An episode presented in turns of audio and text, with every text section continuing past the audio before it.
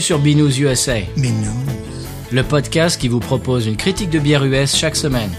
Des bayous louisianais, nous vous délivrons nos coups de cœur, conseils pratiques et l'expression cajun de la semaine. Un podcast à consommer. Sans modération.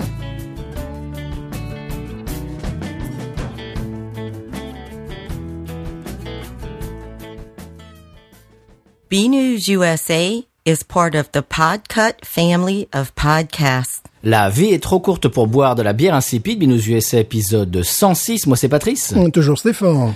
106 de Strasbourg d'ailleurs, évidemment. Et de Francfort également. Oui, il faut pas oublier nos amis euh, trans ré, ré, comme quoi Voilà. Trans rennais Non. voilà. Allemand. C'est ça, c'est ça, ouais, c'est plus simple. Oui, J'essaie de faire euh, le malin, mais ça marche pas. On va faire simple. Alors, euh, on passe. Alors, juste avant de rentrer dans quelques sujets que ce soit, euh, j'aimerais euh, présenter mes excuses à vous, chers auditeurs auditrices, et à toi, Stéphane. La semaine dernière, j'étais ultra fatigué. Et ça s'est entendu. euh, J'ai fait le montage, mais euh, c'est n'importe quoi. C'est-à-dire, je ne je suis pas arrivé à, à finir une phrase euh, de tout l'épisode. On aurait presque dit Joe Biden euh, quand je parlais. et donc voilà. Alors j'étais fatigué, j'étais en baisse de forme. Cette semaine, ça va beaucoup mieux. Vous allez vous en apercevoir rapidement. Alors euh, Stéphane, il paraît qu'on est des influenceurs, dis donc. Mais bien évidemment. Monsieur Rhône euh, de VHS et Canapé euh, nous a dit ça tout à l'heure, m'a dit ça. Alors, on est des influenceurs. Moi, je me demande si on est même euh, des rôles modèles. C'est un nou- nouveau mot français, rôle modèle. Oh. C'est-à-dire le mot rôle français Oui. suivi du mot modèle français. Je me, Mais oui, je me savais déjà top modèle, mais un rôle modèle. alors bon, je ne sais pas si on est des rôles modèles. euh, Voilà, c'est c'est les nouveaux mots ça que je vois sur les réseaux sociaux. Je, je- eh, C'était des membres, euh, alors c'est des, des membres du gouvernement euh, qui, qui, qui parlent comme ça maintenant. Mais C'est évidemment. un rôle, un rôle modèle. évidemment. En Ça attendant. m'a beaucoup plu. En attendant que ça réouvre et en attendant la rouverture aussi. Les- Ouais. C'est très amusant, on s'amuse beaucoup. Eh bien, puisqu'on en est, puisqu'on en est à parler franglais, là, juste aujourd'hui, là, euh, Oui. peut-être une heure ou deux heures euh, avant que nous le contactions, je découvre un groupe qui n'est pas récent, qui est un groupe danois, euh, qui fait du surf, rock et tout ça, et qui a intitulé un, un album en 2009. Alors je me suis dit, si c'est des Français, je les conchis, mais c'est des Danois. Le titre de, le- de- déjà le, le nom du groupe, c'est Tremolo Beer Gut. Plutôt sympathique là déjà. Ah Et le, le titre de leur album, c'est Nous sommes de Tremolo Beer Gut. Qui le fuck êtes-vous? Ça pourrait être québécois, ça. Là, je me suis dit, les gars, ils ont eu un problème avec leur prof de langue, qu'ils soient, fran- soient français ou anglais. Ils ont, et j'ai pas mal galéré pour savoir d'où ils étaient, parce que je me suis dit, si c'est des français, je les insulte. Euh, non, ce sont des, ce sont des danois. Et bon, euh, principalement, ils font de la musique instrumentale. Et voilà, le titre m'a beaucoup amusé. Ah, c'est pas mal, ça. et je pense que bientôt, au gouvernement, nous parlerons de la sorte. euh, Ah, je pense, oui. Voilà. Absolument. Ah, euh, j'ai une rectification à faire sur un épisode précédent. Oui. Euh, on dit pas une orval, mais un orval. Voilà. Alors, génuflexion, je vais faire trois patères. euh, Et bien sûr, Et voilà. un Orval des Orvaux, nous, l'a- nous l'avions vu. mais à Maxima culpa. Alors, c'est un orval et non pas une orval. Alors maintenant, j'ai décidé qu'à partir de, moment, de maintenant, ça sera une camembert. C'est comme ça. Bien et, sûr. et- et voilà, c'est comme ça. Euh, Si, si, si, on, si on peut décréter que c'est un orval et pas une orval, moi je décrète une camembert Voilà. à partir de maintenant. Et tous les gens qui continuent à dire un camembert seront euh, auront tort. Voilà, Voilà. Ça, ça- ça sera faux. Et Ah, surtout respecter les règles grammaticales et le pluriel. Un orval des euh, orvaux, comme nous le Bien savons, sûr. bien évidemment. Bien sûr. Euh, tu sais qu'on parle de Patrick, toujours notre euh, historiquement premier auditeur mondial, Oui. Euh, qui nous écoute de la Belgique. Euh, Salut Patrick. On discutait tout à l'heure sur WhatsApp et euh, il m'a dit que c'était rigolo. Il, donc il habitait en Louisiane euh, en deux- 2016, 2015, 2016 par là. Et euh, à l'époque, il buvait de un Orval euh, euh, sur, euh, tu sais, au DBA. C'est à, à Nouvelle-Orléans. Je crois que c'est sur Frenchman Street. C'est un Ouais. c'est un club. Oui, Ouais, oui, c'est un club, euh, un- Ouais. un club où il y a des concerts. Alors apparemment, à, à cette époque-là, en Belgique, il y avait plus d'Orval, c'était la pénurie, et lui, il en buvait à la Nouvelle-Orléans, ce qui est complètement incongru, c'est rigolo. Oui, bah, Voilà, il m'a donné cette anecdote. Et il parlait qu'Or- il paraît qu'Orval fait aussi du fromage, monsieur, on parlait de fromage Ah, tout à ça m'étonne pas, ça m'étonne pas. Je sais que Chimay le fait, euh, ça ne m'étonne pas. Euh, ça va être très certainement très bon avec leur propre bière. Euh, Orval d'ailleurs, qui, euh, bah, ça fait plaisir des fois, ça me donne raison. Je cherchais un petit peu, tu sais, dans les euh, dans les houblons et compagnie. Puis à un moment donné, Mais ce que nous avions dit il y a une semaine a été confirmé par mes lectures en disant oui, c'est un houblon utilisé notamment par Orval. Voilà, ils prennent pas de risque, hein. ils disent pas par un Orval ou par une Orval. Donc on dit pas que des bêtises. voilà, euh, qui, voilà, qui est utilisé à Norvali. Voilà. Voilà, c'est ça. Alors, euh, donc, euh, comme je disais tout à l'heure, Ron dit qu'on est des influenceurs parce qu'on influence un petit peu. euh, maintenant, apparemment, les bières euh, qui sont insipides, il n'en veut plus quand on, lui, on les lui offre. Euh, apparemment aussi, maintenant, il, il verse sa, verre dans un, sa bière dans un verre, oui. Euh, alors donc je voulais réitérer ça très rapidement pour les gens qui nous prennent en, en cours de route, euh, qui ne sont pas là depuis le début du podcast. Effectivement, on conseille, comme comme tout le monde évidemment, euh, de d'utiliser un verre toujours, boire de la bière dans un verre, rincer à l'eau froide au préalable évidemment. Ouais, ouais. Euh, alors pour le- la façon de verser, vous pouvez regarder, il y a des vidéos sur YouTube qui sont très simples pour euh, pour faire échapper le, le, le CO2, etc. pour pas la, pour pas être ballonné, etc. pour avoir une belle mousse, etc. etc. Donc il y a, il y a des vidéos euh, très sympas, très très didactiques sur euh, sur YouTube. Vous pouvez aller chercher ça. Et évidemment, on euh, conseille un, un joli verre genre euh, tulipe de dégustation, Ouais. c'est ce qui se fait en général. Ou bien évidemment, si vous voulez aller direct vers la la, la, la limousine. Euh, la Rolls, c'est le Técou, bien évidemment. Voilà, c'est et c'est pas du snobisme, hein, c'est vraiment donner sa chance à la bière. Euh, parce que bon, je, je parle souvent de, des- des lagers notamment, même une lager euh, peu prétentieuse, vraiment un verre à flûte, ça lui, c'est c'est vraiment euh, dans ce type de verre que ce, ce genre de bière doit être bu. Et là, aujourd'hui, je vais parler justement d'une bière insipide que j'ai Ah. que j'ai achetée. Ah. Ah ben oui, on est comme ça, mais nous aussi. On fait des. J'ai testé pour vous. Ça, c'est la rubrique. que J'ai testé pour vous. Alors bon, j'ai acheté, j'ai commis l'erreur d'acheter la Budweiser. Bon, déjà tout le monde rigole, je sais, mais bon, je, bon, je, suis- je suis cou- je suis courageux. Nitro Reserve Gold, Oh, extra, extra smooth, Fancy. Golden Lager. Et là, il te conseille de la verser euh, brutalement. Alors je suis par rapport euh, à cette bière, euh, je suis très perplexe parce que euh, je pense que si, euh, je dirais au niveau étymologique, ils ont parfaitement réussi leur coup, alors qu'au niveau zytologique, c'est raté. Au niveau étymologique, tu vois, nitro, nitrogen, ça se traduit en français par l'azote. Et l'azote, c'est Lavoisier qui a donné ce nom, et l'azote veut dire sans vie. Et donc, s'ils ont voulu faire une bière sans vie, c'est réussi tu vois, au niveau étymologique, ils ont chopé le truc, tu vois, de Lavoisier. Ils ont fait une bière sans vie. Donc sans goût, évidemment. Voilà. Maintenant, si on veut en parler du côté euh, zytologique, euh, quel est l'intérêt de faire une bière de grain, comme notre bonne vieille Old English bouteille en plastique, oui. à travers ce processus azoté? C'est la bière nitrogénée la plus dégueulasse que j'ai jamais bu. Ça ne sert à rien. Une fois de plus, ils ont fait une bière qui ne sert à rien, qui arrive sur un marché qui était déjà saturé et en perdition, parce que la grosse tendance était en 2016, où là, chapeau bas à Samuel Adams, qui avait réussi un petit peu, tu sais, Samuel Adams, c'est- sont toujours un petit peu euh, au milieu du pont, quoi. Entre la, la- la bière industrielle et la bière traditionnelle. Et là, c'était vraiment haussé du col avec, en proposant trois, quatre bières, euh, euh, azotées, nitrogénées, tu vois, nitro beer. Ouais. Il y a vraiment, ils ont, semble-t-il, retirés de la vente. Ben, bien sûr, quand il y a une bonne idée, c'est toujours une très bonne idée de la retirer de la vente. Euh, et donc, euh, c'est bien un petit peu disparu des rayons. Alors, il faut penser un petit peu à la Guinness, il faut penser un petit peu, tu sais, dans le, dans, le je dirais, dans le, dans le ressenti, en bouche, tu vois, c'est ce côté léger, aérien. Et eux, ils nous sortent ça en 2020, alors que le marché est plutôt en retrait pour ce type de bière, et ils font un produit qui n'a aucun intérêt. Donc je dis bravo. je dis bravo. Parce qu'effectivement, l'azote, tu sais, est beaucoup moins soluble dans, la- dans le liquide que le CO2 qui est habituellement. C'est la raison pour laquelle ça donne ce, ce, ce goût un petit peu aérien, tu vois.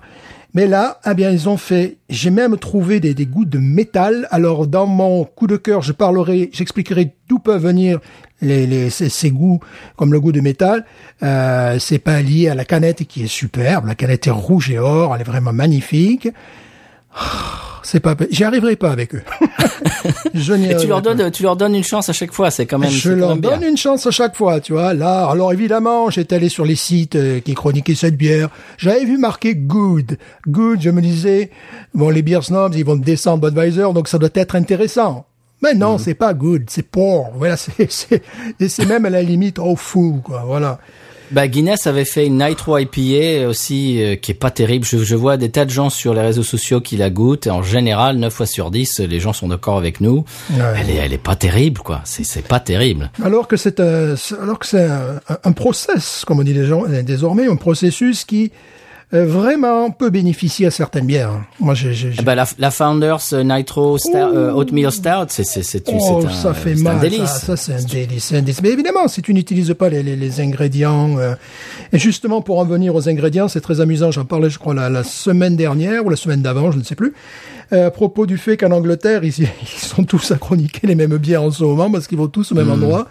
Et là, euh, j'ai eu deux chroniqueurs qui à deux heures d'intervalle me chroniquent la même bière achetée chez Marks and Spencer.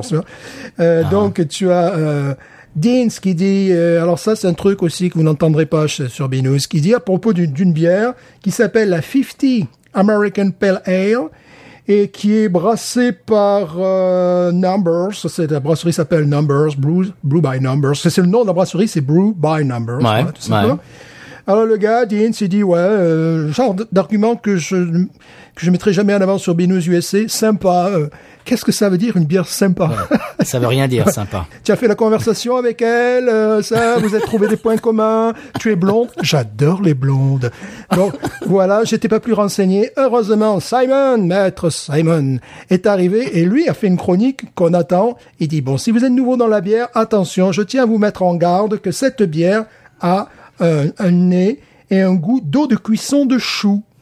Voilà, ce qui est Ah tout, ouais. ce qui est tout à fait possible et ce qui est un défaut qui pour moi est un gros défaut dans les ales et c'est dû à la, euh, au diacétyl et qui sur certaines lagers peut être caractéristique de leur style mais dans ce cas-là c'est pas c'est pas la même chose c'est la ah, je vais essayer de dire ça c'est la diméthylsulfure qui donne ce goût-là et on pense évidemment à l'infâme Rolling Rock, mais la Rolling Rock, Oui. t'as, ce goût véritablement de, de légumes, de, t'as un goût de légumineux, t'as un goût effectivement de, de chou. Dans une lager, ça peut être caractéristique d'un goût. Tu vois, c'est vrai qu'il m'est arrivé de boire la, la, la Miller Light, et surtout si tu la bois à la canette, ce qu'il ne faut pas faire, même celle-là. Quand tu la bois à la canette, tu as un goût d'asperge qui n'est pas antipathique, qui vraiment n'est pas antipathique et qui est logique. Le houblon, l'asperge, c'est la même famille. Sentir ça dans une ale, c'est comme si tu buvais un café qui a un goût de chou, tu vois, que tu as fait ton café avec des, des choux de Bruxelles, tu vois, avec l'eau des choux de Bruxelles. Ouf. Donc voilà, bon, euh, alors évidemment, les deux chroniqueurs ont pris en compte le prix, tout ça, bon, mais voilà, c'est-à-dire qu'il faut parfois dire un peu plus à propos des bières. Non, c'est pas une bière sympa. Non, j'aurais pas aimé acheter une bière, notamment une ale, qui euh, est- qui a le goût après de, de, de chou, tu vois. Euh, surtout que c'était c'était une ale dont la couleur ressemblait à une New England IPA, tu vois. C'est en plus en, en fond de bouche, t'as un goût de chou. Ben, tu plains tes, tes pounds en l'occurrence ou tes dollars pour nous, ou les euros ou les, les francs suisses ou les francs suisses, quoi? Ou les francs pacifiques également. En Nouvelle-Calédonie, je, crois, je, je sais plus. Non, en, Haïti, ils utilisent le franc pacifique. Voilà. Ah bon? Voilà. Eh bien, si vous écoutez en Haïti, d'ailleurs, on vous passe le bonjour. Voilà. Euh, alors moi, j'ai quand même une, euh, j'ai goûté une très bonne bière. Ah. Euh, la Urban South Snowball Juice Hazy Juicy IPA. Est-ce que tu la Ouais. connais? Non, de nom, uniquement. Nous n'avons pas été présentés, je ne sais pas s'il est sympathique. Moi, en fait, j'étais euh, allé un peu à reculons parce que ce- cette espèce de snowball juice, je me disais, ça doit avoir un goût très bizarre, euh, un peu fruité. euh, Ouais. Parce que snowball, il faut expliquer très rapidement ce que c'est que le snowball ici. Il y a des snowball stands aux États-Unis euh, dès qu'ils commencent à, dès que les, les premières chaleurs commencent. C'est en fait c'est de la glace, euh, ah, c'est shaved ice en anglais, c'est-à-dire que c'est des petits, c'est c'est de, de la glace pilée, mais c'est encore plus fin que la glace pilée. Ça. Et, et ils, met- euh, ils mettent ça dans une espèce de, de cornet en, en plastique, une espèce de, de comment dirais-je, euh, un gobelet, un gobelet en Ouais, plastique en fait. carrément. ouais. Et par-dessus, ils mettent du sirop. Alors du sirop, tu demandes n'importe quel sirop, n'importe quel euh, goût que, que tu veux. Alors du sirop de groseille, du sirop de menthe, etc. Et donc, je me suis dit, ça m'a rebuté ce, ce, ce, ce nom, Snowball euh, Juice. Je me suis dit, aïe, aïe, aïe, ça, il va y avoir un goût chimique, industriel, euh, de sirop. Pas du tout. C'est la version, euh, je dirais, encore plus évoluée et encore meilleure de la Holy Roller. Ça, c'est fantastique. C'est exactement le même profil que la Holy Roller, mais je la trouve encore meilleure. Ce qui, vous me connaissez, ça fait six mois, un an que je dis que c'est ma bière préférée. Alors vous imaginez goûter votre bière préférée en version encore meilleure. C'est fantastique. Alors évidemment, elle est un peu plus chère. Elle n'est- vendue qu'en pack de 4 et j'imagine que c'est le même prix pour 4 que pour 6 Holy Roller et puis elle est un petit peu difficile à trouver. Mais vraiment, si vous passez par la Louisiane et que vous la voyez, vraiment, je vous la recommande si vous aimez les euh, Hazy IPA euh, juteuses, comme leur nom l'indique. Ouais. Et sais-tu quel, quel houblon ils utilisent? Parce que dans mon coup de cœur, attention, je- je- j'annonce dans mon coup de cœur, il sera question de houblon. Sais-tu les, les, les houblons qu'ils utilisent? Eh bien, je l'ai su pendant à peu près trois minutes et demie. Euh, je peux re-regarder si tu veux. Tiens, voilà. Hop. Ah, dis non, qu'est-ce qu'est-ce que je suis bon. Quel pro Euh, ah ouais, bah complètement. Euh, alors, il y a euh, apparemment par euh, par baril, il y a euh, 5 pounds, donc 2 kilos et demi, 2 kilos de houblon. Donc apparemment, c'est c'est beaucoup. Je ne Oui, suis pas euh, oui. brasseur, mais apparemment c'est une Oui, quantité assez impressionnante pour qu'ils mettent ça dans le dans le, le- le- la description. Il y a du euh, Idaho 7, je connais pas. Mhm. Connais pas du tout. Victoria's Secret, ça je connaissais. Ouais. Euh, Eldorado Ouais. et Citra, évidemment. bien évidemment. Citra.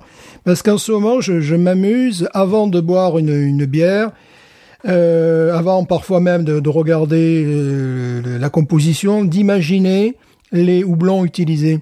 Mhm. Et euh, bon, je, me teste un petit peu comme ça. Citra, je, je l'aurais dit sur cette bière-là, les autres, je ne les connais pas. Euh, et euh, parfois, je tombe juste, et puis parfois, ben, je, je tombe juste à côté. Mais c'est bien de se de s'entraîner comme ça. Oui, c'est bien et ça explique également euh, beaucoup de choses. Je pense que je, euh, non, je peux en parler maintenant parce que là, ça fait pas partie de, de, de- de mon coup de cœur. J'ai essayé justement de, de, de réfléchir. Euh, C'est-à-dire, tu sais, bon, en Angleterre, j'étais en train d'en parler. Ils essaient de faire des, des, des, des bières euh, craft ou même les brasseries craft commencent à euh, se retrouver dans les les, les, les, magasins à bas prix. Mais alors, euh, il faut voir suivant les, les, les- suivant les enseignes si ça se fait sur euh, une restriction de la qualité du produit, tu vois. Et notamment sur euh, les houblons utilisés, parce que tu peux bien imaginer qu'il faire une bière à 2 pounds et moins, moins de 2 pounds, à un moment donné, tu mets pas euh, des houblons rares ou tu mets Bien sûr. pas, mais parfois même il y en a qui ne mettent pas de houblon, ils mettent du sirop de houblon dans certaines bières, mais là je parle vraiment des, des bières de très mauvaise qualité. Et euh, donc en Angleterre, euh, au lieu d'utiliser des, les, les, les- les Simcoe par exemple, ou le Citra, ou Cascade, ou Centennial qu'on trouve ici en Californie, euh, aux États-Unis, en Californie bien évidemment, euh, ils préfèrent, lorsqu'ils sont vraiment sur des sur des gammes de prix, et ils essaient de baisser le prix, utiliser un houblon qui est, qui est excellent, mais qui ne correspond pas à ce type de bière, parce que tu peux imaginer que le climat en Angleterre n'est pas le même qu'en Californie. Non. Sinon, ça se saurait. Donc, ils utilisent trop souvent le Fuggle. Fuggle, F-U-2-G-L-E, qui est parfait pour les bières bitter anglaises que j'adore. C'est-à-dire qu'il a un goût boisé, terreux, modérément épicé. Et il, euh, il retype un petit peu ce que le, le- le- le style dont nous parlions la dernière fois de houblon. Le, le- je disais, c'était le, Styrian Golding. Tu sais qu'on trouve dans l'Orval, tu vois. Ouais. Et euh, donc ça retype un petit peu. Donc c'est parfait pour les types de bières que je viens de mentionner. Mais si tu essaies avec ça de faire des West Coast IPA ou des New England IPA, c'est ah, tu passes de l'amertume à l'ast- à l'astringence, tu vois. C'est- C'est-à-dire que ça devient rapidement inadapté et donc infect. Bah, tu disais, ouais, justement, tu dis, tu parlais de, de- des ingrédients. Il y avait l'autre jour, bah, c'était il y a deux trois jours sur Twitter, on discutait euh, là-dessus avec euh, certains auditeurs. Il y a un auditeur qui avait posté des photos de, de bières qui se trouvent à Lidl et il demandait un petit peu si les gens connaissaient. euh, si alors il y a certains certains auditeurs, euh, certains euh, utilisateurs de Twitter qui disaient oui oui c'est pas mal, etc. Et il y a même Knack en vrac qui a dit oui. Alors il faut faire attention sur ce genre de de, de bière. Donc tu parles dans dans les magasins discount. Il faut regarder si, si on ne connaît pas la bière, faut regarder évidemment les ingrédients comme tu, tu viens justement d'en oui, d'en ouais, parler. ouais. Voilà, donc si, si, si on voit sirop de glucose, extrait de houblon, il faut éviter. Oui, Voilà. oui, complètement. Et donc, comme d'habitude, même même dans les aliments, le premier euh, ingrédient listé est celui qu'il trouve qu'on trouve le plus dans dans, ce- dans ce produit. Voilà. Voilà. Alors je sais que Lidl en Angleterre visiblement fait plutôt du bon travail, c'est-à-dire que c'est de l'ordre de deux bières sur trois qui sont euh, qui sortent vraiment leur, leur, leur- le- le- le- je dirais leur épine du, du jeu, Du feu. du feu, voilà. Et euh, donc c'est donc c'est pas mal, mais d'autres d'autres enseignes, euh, Aldi par exemple, c'était plutôt raté, tu vois, même complètement raté. Donc euh, je sais pas, je serais un Lidl, euh, je pense que j'irai vers euh, des des lagers allemandes. Tu sais, parfois ils ont des lagers allemandes, autrichiennes, et des choses comme ça. Euh, Mais là, on est mais dans le sud de la France, je pense pas qu'ils aient ce, ce genre de produit. Euh, après, effectivement, il faut qu'il il faut vraiment qu'ils regardent parce que tu peux avoir, mais c'est pareil pour le vin de toute manière, tu peux avoir de très très bonnes euh, de très très bonnes occasions, enfin, des occasions oui, mais euh, tu peux tomber aussi sur des trucs qui sont totalement imbuvables. Donc oui, c'est Ouais. mais Il faut regarder les ingrédients. voilà, il faut vraiment regarder les ingrédients. Quoi.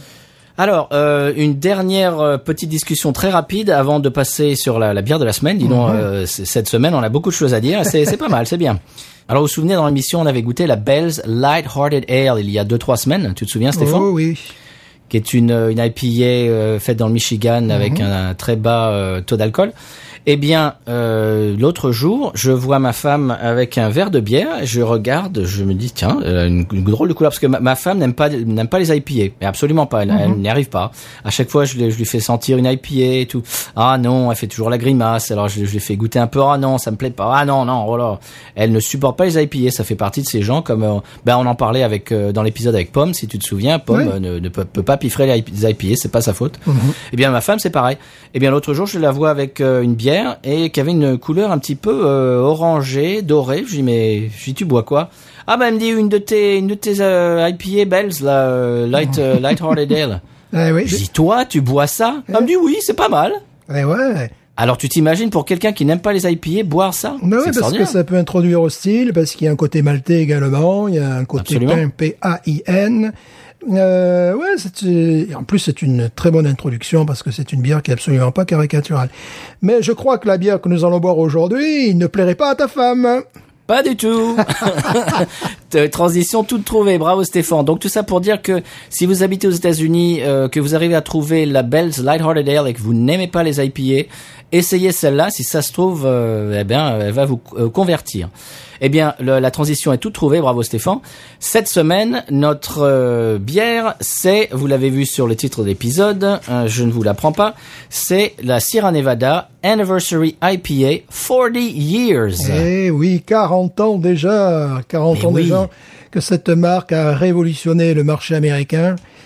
Euh, il y a 40 ans que la- la- la- ce- ce- cette marque, euh, alors que c'était un désert total, un désert fait de Bud Light, fait de Coors Light, fait bon, on va pas toutes les citer. Ouais. Eh bien, ils ont osé, avec leur Sierra Nevada Pale Ale, euh, proposer ça euh, au marché américain. Je pense qu'au début, ça a dû choquer plus d'un plus d'un dégustateur, plus que d'un buveur de bière, mais ils sont toujours là. Puis bon, le marché, par contre, a explosé. Donc, euh, Ah oui, bah c'est c'est eux qui ont lancé cette mode de, de, de bière houblonnée, qui ont relancé ce, cette mode. complètement, complètement. Ce qui fait dire en même temps que la West Coast, parce que ça est une West Coast, et là c'est une vraie West Coast, puisque fait Mhm. Oui. quand même euh, sur la côte ouest des États-Unis d'Amérique, en Californie. Euh, c'est là où on voit que ce style n'est pas le plus récent, puisqu'il a quand même 40 ans d'âge, donc il a eu, Oui. Euh, il- je- il a eu une période, euh, je, je dirais, il a atteint son, son, son- ses sommets. Je- je- J'essaie de trouver Son le paroxysme Son paroxysme, voilà. J'avais le choix entre climax, paroxysme, sommet, top, euh, tu vois. Bon, et j'arrivais pas à en trouver un.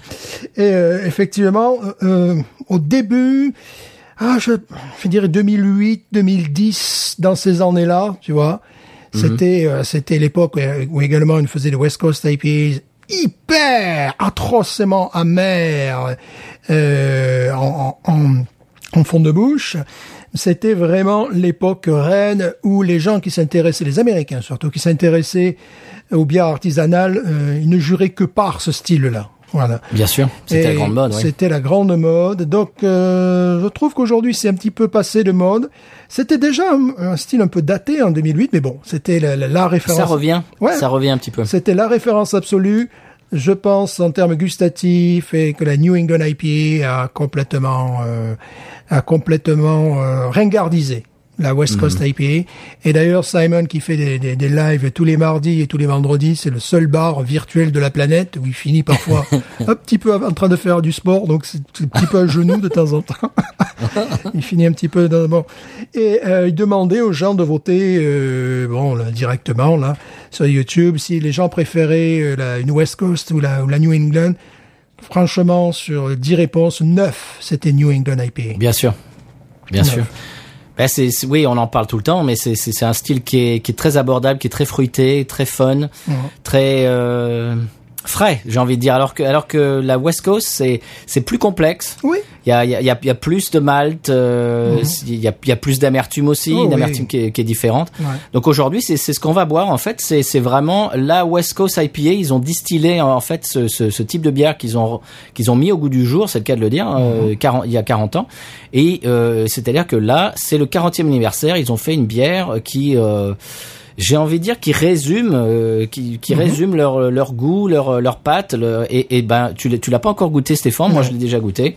Tu vas voir, c'est une euh, c'est une West Coast évidemment dans toute sa splendeur. Euh, sur le sur le site internet, ils la décrivent comme euh, ayant du du pain PIN et des agrumes. Oui. Une, coule- une couleur dorée et une douceur euh, de avec euh, une douceur de type caramel euh, très légère, euh, d'un- très Ouais. légère de touche de caramel. euh, voilà. Et, euh, Et c'est, elle, a- elle fait 6 degrés, pardon, euh, elle fait 6 degrés et 65 IBU, donc elle est, elle est amère, mais c'est pas non plus, c'est, pas non plus de la soupe de houblon. Ouais, c'est pas la folie.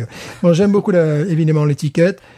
Euh, ce qu'elle a bien avec Sierra Nevada, c'est qu'on est rarement déçu. C'est c'est Oui. bon dans 90% des cas. Et quand et quand je trouve ça pas bon, c'est pas que c'est pas bon, c'est que c'est pas mon style. Tu vois. c'est Ouais. Voilà. Mhm. Bon, par exemple, la Bigfoot Ale, je trouve ça bon techniquement, mais est-ce que j'ai envie de m'envoyer une bière qui fait 300 et quelques calories, et 10 degrés, euh, quand il fait ici 30 degrés Celsius? Non. Je crois pas. C'est une bière d'hiver. Voilà. Et là aussi, je me suis amusé un petit peu. Tu sais, j'ai fait mes recherches sur cette bière, mais je me suis amusé à deviner ce qu'il pouvait y avoir. Alors, j'aurais parié très fort sur le Simcoe et du Citra, puisque le Simcoe apporte un goût de pinède, véritablement, tu vois.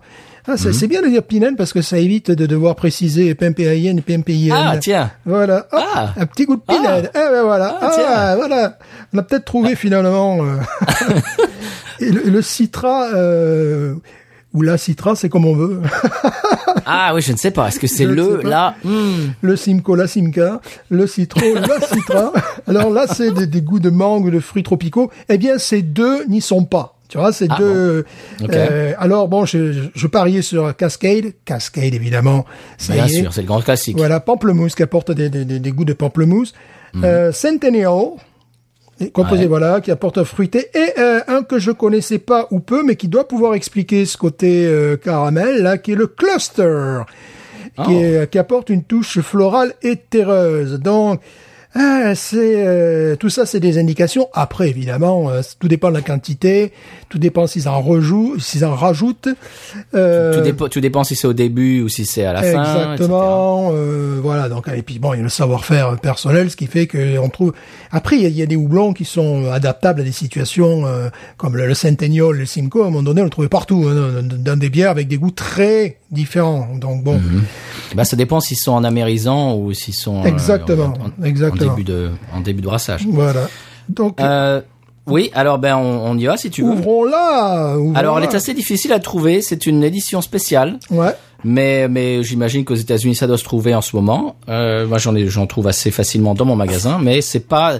Disons que c'est c'est une bière qui euh, éphémère, Ouais. c'est-à-dire qu'ils ne la feront pas. Ça, ça ça va pas faire partie de leur gamme. C'était juste pour marquer le coup, pour fêter les 40 ans. D'accord. Je me, je me la sers. Vas-y. ASMR.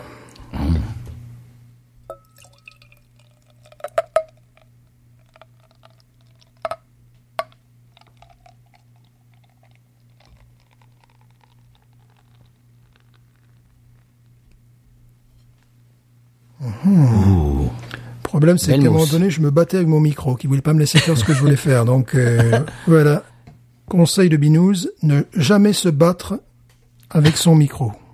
La mousse est vraiment. euh, La mousse est très consistante, très Ouais. laiteuse, couleur euh, blanc cassé. Euh, elle me rappelle à l'œil, elle me rappelle à Double... Euh, ah, Holiday, là, je vais y arriver. Too Hot, Too Holiday. Two Holiday, voilà, c'est pas Double, c'est Two Holiday. Elle me rappelle à l'œil, elle me rappelle à Two Holiday. Euh, tu sais, la même couleur, Ouais. orangé, mais euh, Ah oui, oran- oui. orangé, ambré, euh, mandarine, tu vois. euh, C'est le même type de bière. Voilà. Allez, je, je fais mon, je fais mon bière de mon côté.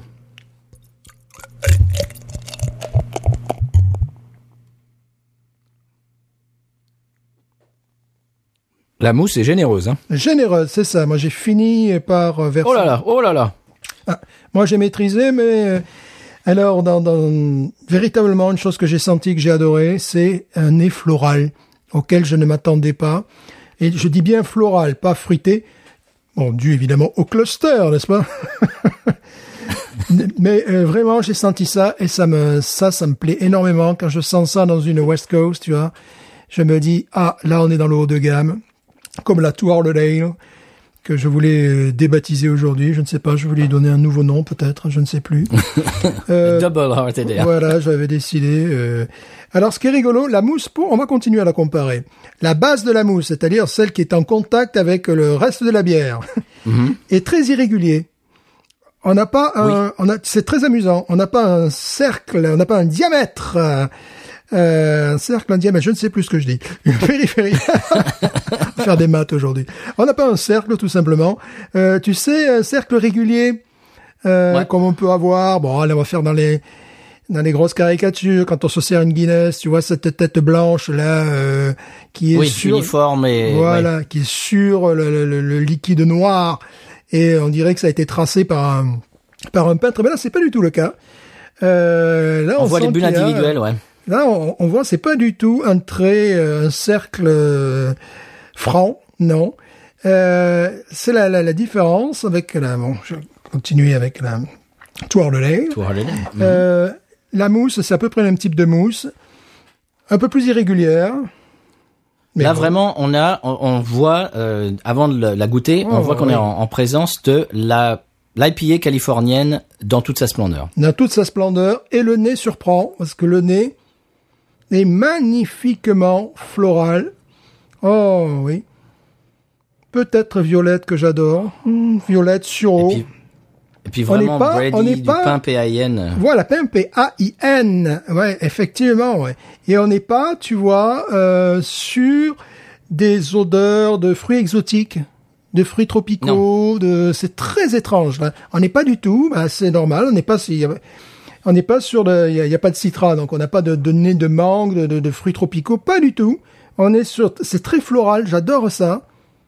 Mais alors on est dessus, ça. hein, pieds joints. hein. Ouais, c'est, euh, on est dessus. Ouais, hein. ah oui, là, on est carrément dessus. Moi, j'ai mon nez qui est dessus. À pieds joints. à pieds joints. on a un nez, effectivement, de pain, de, eh oui, de, de sureau, peut-être de violette, Hum, peut-être de lilas. Moi, c'est tout ce que j'adore. Quand je sens ça dans une bière, tu vois, c'est, euh, quand on est dans cette, euh, dans cette catégorie. Ah oui. Et, et- et tu trouves le caramel aussi, il y a une espèce de, de touche caramélisée. Oui. Bah ça fait pain, ça fait pain, tu sais pain grillé, caramel. Bien euh, sûr, bien sûr. Souvent. C'est le même processus. C'est le même processus. euh, souvent, euh, bon, je, je le dis souvent, tu sais, la brioche méditerranéenne, là, de- de- du gâteau des rois, quoi, voilà. Je, bah, c'est la même chose en fait. C'est le, c'est la, la réaction. Alors je sais pas comment ça se prononce en français, mais c'est Mallard, euh, Maillard. Bah, on dirait que c'est, on dirait Maillard en français. Mhm. C'est, c'est la réaction tout simplement de bah, quand vous faites revenir des oignons et qui, qui caramélisent. Ouais, Euh, Exact. de- un steak quand, quand on fait quand on fait euh, griller un steak, etc. C'est cette euh, c'est une réaction euh, des protéines, etc. Et, bah, c'est ça en fait ce les, les grains euh, et, et qui font ce, ce, ce côté caramélisé en fait que- qui, qui est- bah, qu'on sent au nez. Je sais pas ce que tu en penses. on, on le sent au nez et je viens de la mettre en bouche. Et là, et là, tu vois la signature West Coast IPA, c'est-à-dire une, une amertume. C'est pas une amertume de fou parce qu'on est, on est allé très loin, mais une vraie amertume. Elle est, elle est vraiment amère. C'est pas une bière que les gens qui n'aiment pas le style, on va, on va pas les rassurer avec cette bière-là. Vraiment pas. Hum, tu trouves la violette? Ouais. Mais j'ai aussi une, une véritable amertume, tu vois, qui, euh, qui, qui, qui, Ah oui. qui est très présente. Qui reste au, fond de la au fond de la au fond de la langue. Exactement, qui reste au fond, là, sur, sur, sur la luette, euh, sur les glandes salivaires. Et donc, c'est le type de bière, si tu ne connais pas le style, euh, ben, je crois pas que ça va t'encourager, parce que c'est vraiment la signature du style. Bon, ben, c'est c'est- c'est ce qu'on attendait d'eux. hein. Je trouve que c'est c'est le même style que la torpedo, mais en un, petit- un petit peu plus euh, ténu, un petit un, Oui. un, un peu un peu moins fort parce que en plus torpedo, floral, même, voilà, en plus Ouais. floral, en moins euh, caramélisé, euh, en moins pâteux. Tu vois, parce que la, la torpedo, torpedo, il y a ce côté-là que, qui, qui fait vraiment, qui te donne le goût à la fois de caramel et de résine de pain. Et, Oui. et- et qui te laisse sur le fond de la bouche une forme de lourdeur. Tu vois, les deux produits sont, sont lourds, quoi, tu vois. Euh, là, pas du tout, euh, parce que il y a cette touche florale que j'ai sentie d'entrée et qui vraiment me plaît énormément, qui n'est pas sans rappeler, à moins réussi, à moins réussi la Tour de Dale, tu vois. Mais euh, bah, c'est c'est une grande, c'est une bonne signature, une grande signature, ça encore. Je crois qu'ils se sont fait plaisir là. C'est-à-dire que ça fait 40 ans qu'ils font ce type de bière, qu'ils l'ont qu'ils l'ont amené, bah, qui, qui ont qui ont lancé la mode en fait. Et là, je crois qu'ils se sont fait plaisir pour euh, pour marquer le coup 40 ans. Vraiment, ils ont fait. euh, j'ai l'impression, j'ai envie de dire, euh, ils, ils ont distillé pour pour euh, pour, pour utiliser un mot euh, bah, de, de, de spiritueux, qu'ils ont distillé un petit peu ce style et qui qui ont qu'ils ont extrait la substantifique moelle et vraiment ils ont fait vraiment la West Coast IPA euh, modèle. Et puis tu vois, le, le- effectivement, en rétro-olfaction. Alors, la rétro-olfaction, normalement, c'est lorsque... bah, ça dépend. Est-ce qu'on doit avoir tout dégluti ou est-ce qu'on doit encore avoir du liquide en bouche? Moi, souvent, je la fais après avoir dégluti, notamment avec le vin, tu vois, c'est ce qui remonte. Là, je l'ai fait en même temps, euh, c'est-à-dire j'avais encore du liquide en bouche, j'ai fait la rétro-olfaction parce que je sentais effectivement un goût euh, citronné euh, qui se voudrait donc, euh, qui c'est donc le cascade qui amène ce goût de pamplemousse. Et là, euh, j'ai senti plus citron que pamplemousse, mais il faut bien comprendre, citron un petit peu avec une structure de sirop Tesser, tu vois, vraiment le, le- le- côté comme ça. Et après, effectivement, un zeste de citron. Euh, moi, je l'identifie plus comme du citron, tu sais, un peu ce genre de citron sucré, tu vois, qu'un qu'un qu'un pomelo rosé, qui, qui pourrait avoir ce goût-là, d'ailleurs, en définitive, qui, qui, qui a vraiment un goût de pamplemousse. En tout cas, je sens, euh, je sens un goût d'agrumes, mais vraiment en rétro-olfaction et euh, qui est très euh, zestée même, tu vois. Elle est très complexe. Elle est très complexe. Elle est très complexe. C'est le zeste d'agrumes qui, qui introduit un petit peu, bah, qui va avec l'amertume en fait, parce que, c'est- parce que un, un zeste d'agrumes c'est c'est amer en même temps, c'est pas c'est pas du tout sucré. Mhm. Non, vraiment, je trouve que c'est une réussite. Si vous la trouvez quelque part, euh, alors vous la verrez, vous verrez sur le réseau, euh, elle est euh, L'étiquette est noire, noire et or en fait, or. euh, évidemment. Il y a marqué limit, euh, lim- limited edition et il y a marqué 40 dessus en gros, euh, Mhm. 40. Vraiment, on vous la conseille. J'imagine que cette bière en vieillissant, parce qu'elle doit pouvoir vieillir, euh, euh, peut-être 2-3 ans, en vieillissant, il me semble que cette bière doit rappeler certaines bières anglaises que j'adore, qui ont le goût de marmelade. C'est-à-dire que tu as ce côté zeste euh, d'agrumes avec un côté euh, euh, marmelade, orange en définitive, tu vois, qui et évidemment de pain et de pain rôti, pain PAIN ce coup-ci. Hein. Ce qui fait que cette bière, je la vois bien évoluer en vieillissant. Tu vois, euh, elle pourrait aller vers ce type de goût, en définitive, tu vois. Perdre peut-être de son amertume, je ne sais pas. Enfin, je, je la sens grandir comme ça. Perdre peut-être un peu de son amertume et aller vers vraiment ces bières anglaises que, que, que j'adore, qui ont un goût de marmelade en définitive. Tu. Scotch Ale, un petit peu, genre Scotch Ale, Ouais, tout ça. ouais, ouais, ouais, vraiment euh, un goût de, de, de, de marmelade véritablement, parce que tous les tous les tous les éléments sont là. C'est-à-dire, elle est florale, elle est zestée, elle est euh, goût de pain. J'ai pas envie de dire Brady. Euh, goût de pain et amertume, amertume, euh, mais une amertume qui est assez contrôlée, mais qui, bon, c'est très bien que ça pourrait être pire. Euh, donc, il y y a tous les éléments qui pourraient amener cette bière à vieillir de la sorte, sachant que les West Coast IPAs, lorsqu'elles sont, et malheureusement aussi les New England parfois, mais lorsqu'elles vieillissent, elles perdent un petit peu de leur, de, de leur amertume. Tu vois, je vois des, complètement, ouais. des gens qui, qui reçoivent de ce- ce- ces, ces types de bières en Angleterre, en Europe. Euh, elles ont voyagé, elles sont parfois... euh, et ça ressemble plus à quelque chose, après c'est comme le, on appelle ça les, les, les bières bourbon, tu vois, les, les- choses comme ça, tu vois. C'est-à-dire, on a plus, on, on perd en amertume, euh, on peut gagner en fruits, mais en fruits confits, tu vois. C'est et des fois, c'est pas terrible. hein. Moi, des fois, j'achète des, Ouais. des fois, j'achète des IPA qui sont un peu trop vieilles et c'est pas marqué dessus et tu le sens tout de suite. La première gorgée, Ouais. tu dis bon, Ouais. bah celle-là, elle est trop vieille et le et le, le houblon a tourné en fait. oui, c'est ça. C'est, c'est-à-dire que ça, ça n'est même plus, ça n'est même pas quelque chose qui, qui peut être souhaitable. C'est, c'est, c'est, je vais pas dire pourri parce que pourri est un mot un peu trop fort, mais il a tourné quoi. Oui, c'est-à-dire c'est, que c'est- très dommage. tu perds tous ces tous ces éléments. Euh, ça tourne sur quelque chose de sirupeux et de fermé, tu vois. Ça peut tourner, mais celle-là, euh, vu que c'est de la qualité, parce que ça dépend aussi quelle quelle bière au départ vieillit. Celle-là, bon, j'imagine qu'elle pourrait vieillir vers ce type de, de, de bière anglaise, tu vois, parce qu'elle est déjà au départ assez, assez neutre. Qu'est-ce qui en fait la caractéristique de, de, de la West Coast? C'est cette amertume en fond de bouche, une amertume où on s'habitue, mais très rapidement. La première gorgée, on se dit ah ouais, ah ouais, c'est old style. Et puis après, euh, bon, après, après ça passe quoi. C'est, c'est vraiment.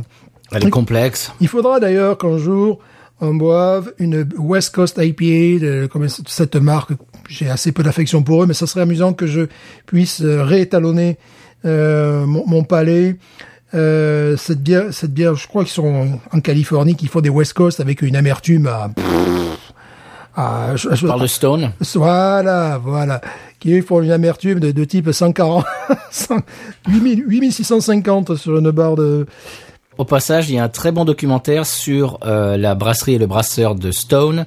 Euh, documentaire euh, documente, c'est le cas de le dire, euh, l'ouverture, la création de la brasserie qu'ils ont ouvert à Berlin. Mhm, ouais, tu m'avais envoyé le lien et c'est vraiment, c'est pas, très intéressant. c'est passionnant. Je suis pas fan de leur bière alors qu'ils ont ici un statut culte. Il y, a, il y a des gens qui ne jurent que par cette brasserie, des, je dirais des, des gens qui maintenant ont peut-être 40 ans et qui, euh, qui ont découvert euh, les bières artisanales il y a 10-15 ans. Ils ne jurent que par cette, euh, cette brasserie. Euh, je trouvais le- leur bière, mais euh, vraiment avec une amertume euh, vra- vraiment à la limite du supportable.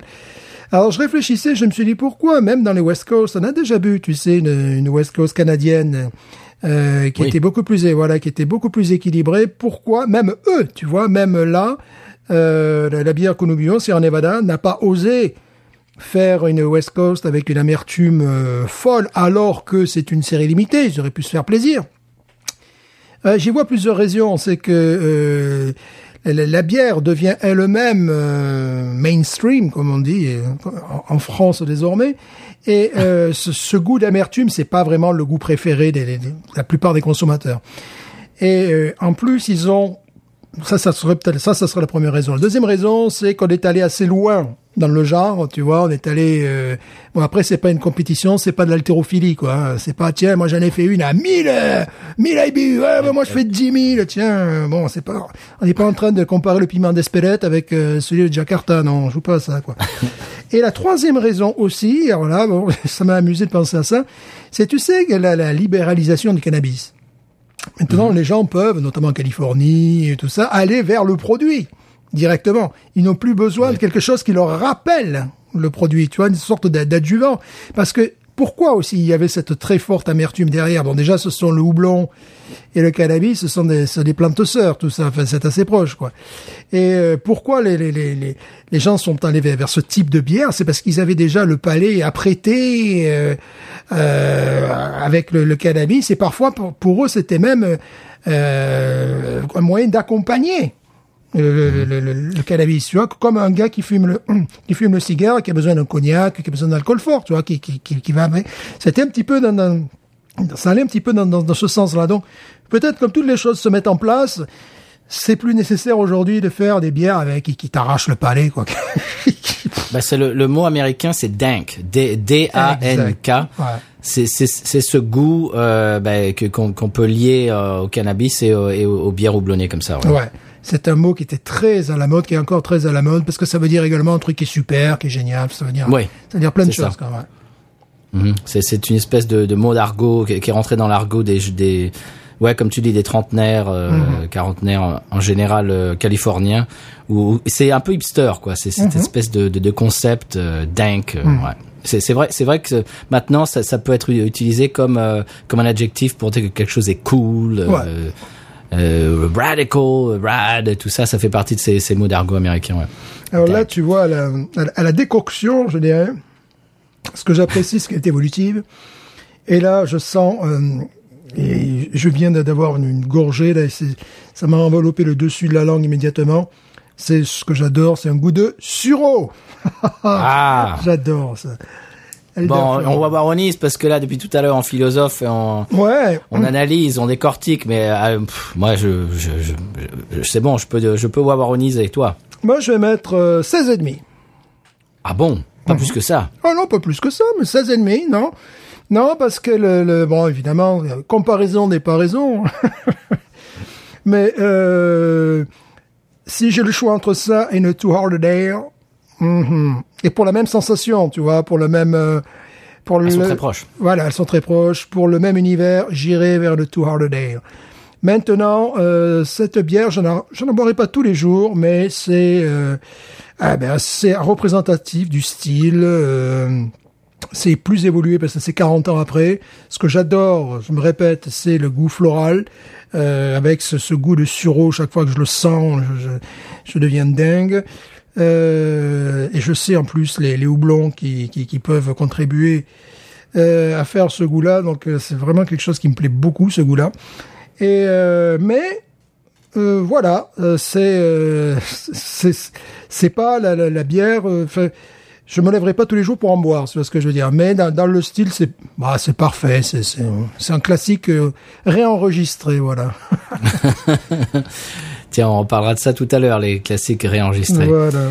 Euh, ben moi, moi, je mettrais plus. Euh, Je suis Monsieur Plus. Euh, moi, je mettrais au moins 17 parce que je trouve que dans ce style-là, ils ont vraiment. C'est peut-être j'allais mettre 18 presque. Mais mais je, je vais un petit peu tempérer euh, mon excitation. Je vais peut-être rester sur un 17 et peut-être même un 17 et demi, mais peut-être pas 18. Mais parce que c'est c'est la substantifique moelle de la West Coast IPA dans toute sa splendeur. Oui. Si vous voulez vraiment découvrir, si vous connaissez pas les West Coast IPA et que vous tombez sur un pack euh, de, de cette bière, eh ben ça va ça va tout vous dire. Ça, ça ça va vous ça va vous montrer toutes les subtilités, tous les goûts qu'il peut y avoir dans ce style. Et moi je la trouve délicieuse. Oui. C'est vrai que c'est pas une bière que je boirais tous les jours, mais euh, tous les deux trois jours, euh, toi, une fois par semaine, euh, ouais. Mhm. Une fois par semaine, ouais. Si vous avez le bonheur de la trouver en, en France, en Europe, achetez-la, bien évidemment, quoi. Achetez-la. Parce qu'elle est quand même, je sais pas ce que tu en penses, elle est quand même d'un niveau supérieur à la Sierra Nevada Pale Ale. Bah c'est ouais bien sûr. C'est-à-dire que les, les potards sont un peu plus un Ouais. peu plus hauts quoi dans dans ouais, tout ouais, quoi. Sierra Nevada Pale Ale, c'est comme on, on l'a dit 20 fois, c'est c'est un marchepied à l'IPA Mhm. euh, absolument extraordinaire. Elle reste vraiment mais 40 mais je pense 40 ans après parce que c'est une des premières bières qu'ils ont faites. Oui, oui. Sinon sinon la première, La ça première. reste la référence euh, aux États-Unis en, Mhm. en termes de craft beer. Les gens qui qui, qui ont commencé avec la Sierra Nevada Pale Ale et qui ont goûté 500 000 autres bières, eh ben ils reviennent à la Sierra Nevada Pale Ale. Bien sûr. C'est vraiment un classique, mais mais un classique comme un film. C'est-à-dire, c'est c'est c'est comme un film qui est qui est qui est, qui est, qui est assez vieux, qui a été copié, qui a été ré- ré- re- remis au goût du jour, etc. Ouais. Le style, et tu reviens à ce, à ce film-là et tu te dis ouais ben c'est c'est c'est l'essence quoi. On n'a Ouais. pas fait mieux depuis quoi. On peut dire que celle-là, c'est la, c'est la version recolorisée, euh, Remasterisée. Et remasterisée si on parle en termes de musique, effectivement, ouais, tu vois. Ouais. Voilà. Les vidéos peuvent être masterisées aussi. Voilà, tu vois, c'est, ouais, ouais, c'est bon, c'est, euh, la version euh, 4K. voilà, c'est, c'est- si vous l'avez dans votre supermarché ou chez votre caviste, bon, euh, n'hésitez absolument pas. Prenez-la euh, de suite, quoi, voilà. Il faut aimer les IP en revanche. attention. Voilà. Mais si on veut connaître cette expérience, c'est incontournable. Ouais. Donc moi je dis euh, je dis 17 euh, ah, et je mets 17 et demi va. Ouais. Parce que euh, qu'est-ce qu'on avait mis à la tour à l'élève 18 Ouh, peut-être je sais plus, pense. elle hein. avait dû mettre 25 sur 20, peut-être. Donc c'est c'est vrai, je, je te rejoins là-dessus, c'est que je lui mettrais peut-être un score un petit peu inférieur à la tour LL, mais pas pas énormément, peut-être un, un demi point ou un point quoi, Ouais, ouais. maximum. Ouais, ouais. Non, c'est c'est vraiment là, on est dans un mouchoir de poche, hein, oui, faut non, le dire. c'est, hein. la, la, c'est la grosse classe. C'est-à-dire pour les gens, je, je vois souvent sur les réseaux des gens qui boivent de la Goose Island euh, IPA. Mm. Bah c'est tout à fait ce style-là, mais moi je, je dirais que c'est je dirais que c'est supérieur évidemment. Ouais. Mais si vous aimez ce, ce style-là et que vous trouvez euh, Sierra Nevada, même même Torpedo, si Ah vous trouvez la Torpedo oui, oui, oui. en Europe et que vous aimez la Goose Island, etc., ce genre de bière. Euh, vraiment, allez-y. Euh, si vous aimez la punk IPA de chez Brewdog et que vous trouvez une torpedo, euh, allez-y. Ça, ça va vous plaire. C'est, c'est de là que ça vient. C'est le, c'est l'origine. Voilà. Bien sûr. Absolument. Eh ben très bien, ben ça, ça conclut notre euh, notre chapitre sur cette bière de la semaine qui est magnifique et je vous rappelle la Sierra Nevada Anniversary IPA 40 Years. Eh bien Stéphane, à moins que tu aies d'autres choses à dire, on peut passer euh, sur euh, le conseil de voyage. Conseil de voyage. Allons-y.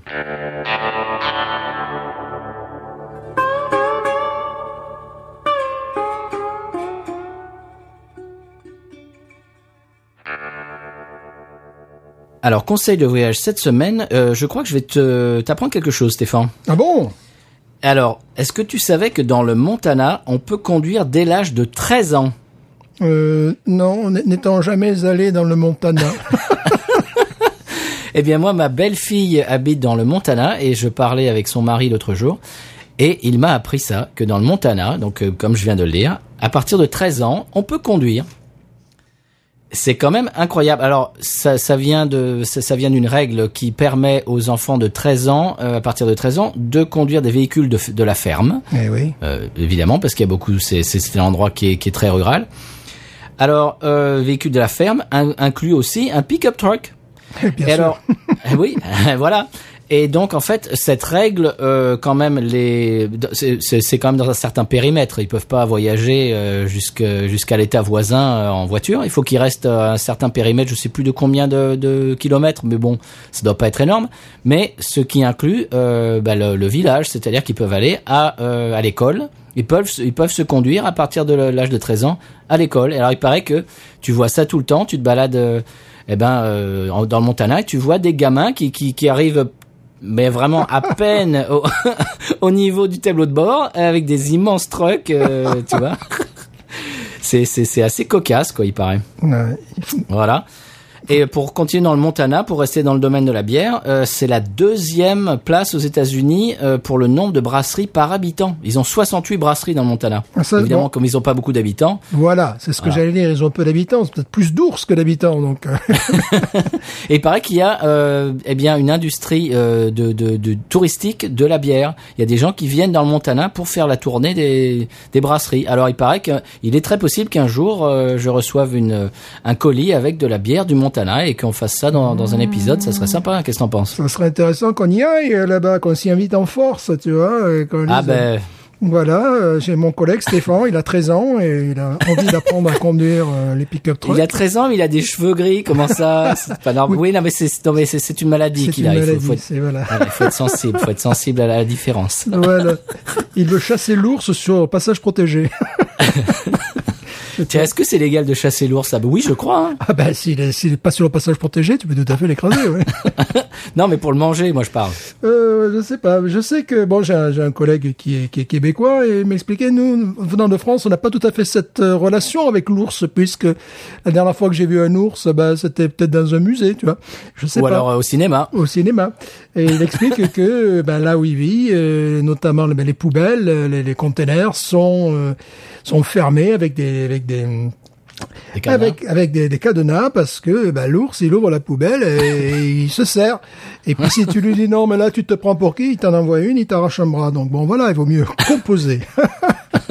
Non, faut être très gentil avec les ours. voilà, c'est des choses que bon, euh, c'est pas, bon, c'est pas le sud de la France, il faut, c'est avec les moustiques qu'on se bat, tu vois, c'est avec des, choses comme ça, tu vois, avec des flamants roses à Camargue, oh, les flamants roses, qu'est-ce que j'ai pu me battre avec eux, des ours moins. Ah, tu te prends, tu te prends une droite de flamant rose. Ouais, ça, te, ça te calme, ouais. On parlait du film L'ours, euh, le film donc l'ourson qui est dans le film L'ours. euh, alors je ne sais pas quel âge il a maintenant, s'il est toujours en vie, mais à l'époque euh, il était, il y a une espèce de refuge dans les Pyrénées-Orientales, dans un dans un village qui s'appelle Les Angles, dans lequel j'ai passé moult moult vacances euh, en grandissant.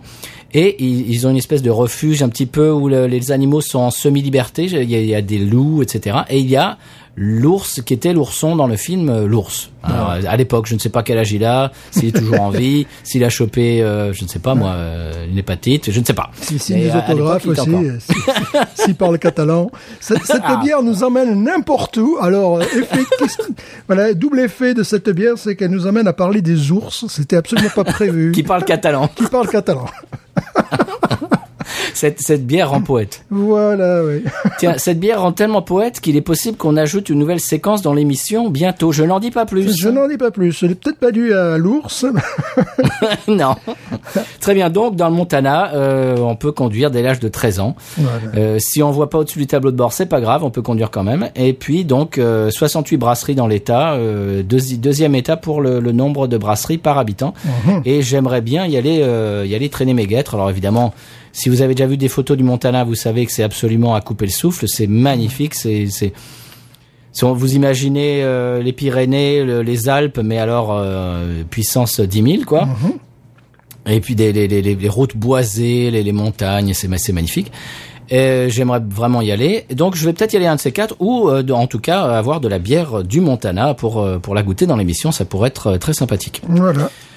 Est-ce qu'on passe au coup de cœur, Stéphane, à, moins que tu aies encore d'autres choses à dire sur les ours? Moi, les, les gamins prépubères du Montana, euh, T'as pas grand-chose à en dire? Ça suffit. Et en France, dès l'âge de 14 ans, on peut conduire des mobilettes aussi. Euh, voilà, des 103 sports, des 103. Et pas toi Et voilà. Des chapis Voilà, ouais, des chapitres que ça a encore. Très bien, on va rester, c'est étonnant, dans le domaine de la bière, mon coup de cœur. J'ai, je, pensais n'avoir aucun coup de cœur cette semaine, une semaine sans coup de cœur. C'est Et puis bon, finalement, oui. Euh, je conseille euh, à nos auditeurs d'aller sur univers-bière.net. Euh, il y a, c'est en français évidemment. Il y a beaucoup de- de- d'informations et j'y suis allé pour les faux goûts et défauts de la bière. Et nous en parlions aujourd'hui. Et euh, la différence avec ce site qui est très bien fait, il vous explique pourquoi ça, ça, c'est un goût faux, quel est euh, ce, ce, ce goût faux? Et moi, je vais l'illustrer en disant Ah. telle, telle bière a ce goût pourri dont Vas-y. il parle. Alors, le premier euh, en, en haut de la liste, c'est la pomme verte. Si je te Ah, dis pomme putain. verte, tu me dis quoi? Pardon, excusez-moi. Oh, punaise. La Coors Light. Oui, et encore. Euh, ah, bonne question. Euh, la, euh, je, je sais pas. Toi, qu'est-ce que t'en penses La Bud Light. je sais pas. Oui, mais je trouve que la Coors Light est encore plus, encore plus pomme verte. Et puis la bière que, que nous bûmes jadis d'ACDC, euh, Carlsberg, euh, Carlsberg avec un K, et pas, pas avec un C comme la, la bière danoise. Euh, et en fait, c'est, ça serait lié à des bières qui sont faites un peu rapidement. Tu vois, hop, hop, hop, hop, hop, allez, on dégage à la fermentation, allez, on s'en fout, hop, hop, hop. Et c'est assez caractéristique, en tout cas pour la Bud Light, la Coors Light, je ne sais pas, mais pour cette bière d'ACDC, je dis toujours cette bière d'ACDC, cette bière blonde, c'était vraiment le cas, quoi. C'est du genre, ouais, bah, c'est pas grave, ça, ça leur ira très bien. Ouais, ouais, c'est des c'est, ouais, ils sont gentils, ils sont gentils, ils sont gentils. Ils ont les cheveux longs, ils aiment Ils le hard rock, euh, voilà, c'est ils pas aiment le hard rock, allez, hop, hop, on fait ça rapidement. On passe Ensuite, le euh, bonjour à l'âge de bière qui aime le hard rock. euh, Voilà, ben ne buvez pas ce genre de bière. Non. Euh, non. Le deuxième, euh, bon, il y a, y a plusieurs, il y a certains euh, aspects que je considère qui ne sont pas des défauts, qui sont même parfois des caractéristiques de bière. Mais le deuxième, c'est le goût de gnôle, comme on dit en bon français, le goût d'alcool pourri qui se dit Fuse en allemand, je maîtrise l'allemand de plus en plus. Ça s'écrit, c'est dommage, c'est- mieux quand ça s'écrit en allemand, ça s'écrit F-U-S-E-L. J'aurais préféré dire Fusel, c'est plus joli Fusel que Fuse. oui, c'est joli. Que Fuse. Bah, là, on pense évidemment à la Mickey's, par exemple. Ah oui, tu vois, le dire, bien sûr. Lone Star Beer également. Tu vois, des, des trucs comme ça où tu as un goût de gnôle, là, qui vient te plomber, là, au milieu de la bière. Tu te dis, mais qui c'est qui a versé la gnôle de, de l'Aveyron dans ce, dans ce verre-là? Ensuite, il parle de goût de banane, mais parfois c'est voulu. euh, Corse, euh, Corse, ça fait Ah partie de ça. Ah, de légumes cuits, nous en parlions. Rolling Rock, la Rolling Rock. Rolling Rock, je trouve que c'est une bière qu'il faut regarder au, au troisième degré. C'est-à-dire, tu t'arrêtes à la gas station, tu vas acheter les clopes les plus pourries et tu vas te boire une Rolling Rock. C'est-à-dire, tu, tu, tu, tu vas vers le cancer, là. Tu vois, tu, tu, tu étais le gars qui est en train de se détruire euh, joyeusement, tu vois, hein, en rigolant encore. T'es dans un film, parce que dans un, dans, dans les films, on voit des gens qui boivent de la Rolling Rock. C'est on voit tout à des, fait des- ça. Des néons Rolling Rock. Une fois, j'en ai goûté, je me suis dit, mais qu'est-ce que c'est que cette horreur, quoi? Le problème, C'est le problème, c'est que le côté légumes cuits, moi, pouvait m'amuser parce qu'il y a un côté fumé en plus. Quand, quand tu l'ouvres, tu sais, c'est, c'est, en plus, c'est du chou, du chou cuisiné, tu vois, c'est le, mais quand même, t'as un petit côté fumé. Et, euh, tu t'imagines ça avec euh, des, des mauvaises clopes et compagnie? Donc, donc, effectivement, t'es dans un film, quoi. T'as le gars, et bon, on est vraiment dans un film, là. Mais le problème, c'est qu'ils ne, ils ne euh, maîtrisent même pas leur production parce que un jour, je me suis dit, j'allais racheter comme ça parce que j'en achetais de temps en temps. Ça me faisait presque, ça me faisait une bière qui me rendait hilar, qui me faisait marrer, moi. Je sais pas, ça me faisait, ça me faisait rire. Et euh, ben, une fois, je l'ai acheté, j'ai dit non, là, je peux pas boire ça. J'ai discuté avec un collègue, il s'est dit, lui, carrément, il s'est rendu malade parce que bon, moi, j'ai senti le truc. J'ai dit, il maîtrise même pas le processus de fabrication. Ce qui fait que des fois, ça peut avoir ce goût complètement euh, loufoque, euh, hilarant de oh ma bière elle a un goût de chou et d'accord? Mais des fois non des fois elle te fait mal à la tête d'entrée tu vois au ventre tu dis non je peux je peux pas je peux pas boire ça et bon ça se trouve dans toutes les stations-service donc euh, vous comprenez si ce jour-là vous voulez euh, pas essayer les petits champignons qui se fument vous pouvez toujours tenter cette bière là mais des fois mais en plus même le processus est raté quoi c'est une genre de bière qui me rendait hilar euh, ensuite il y a un, un goût qu'ils qu'ils ont noté et que j'ai noté. Alors tu vas voir comme c'est amusant, l'imagination travaille. Un goût de carton mouillé. et si tu veux une bière qui a un goût de carton mouillé, j'en cite une. C'est la Beat Your Wife, la Stella Artois. La Ah, Stella oui. Artois, pour moi, est caractéristique de ce goût, le carton mouillé. Alors, ils vous expliqueront pourquoi ça, ce goût-là. Et, là- et moi, je mettais ça sur le, je mettais la- ça sur la collerette. Tu sais, on met toujours ça sur l'emballage. Il y a une petite collerette autour, là, tu vois.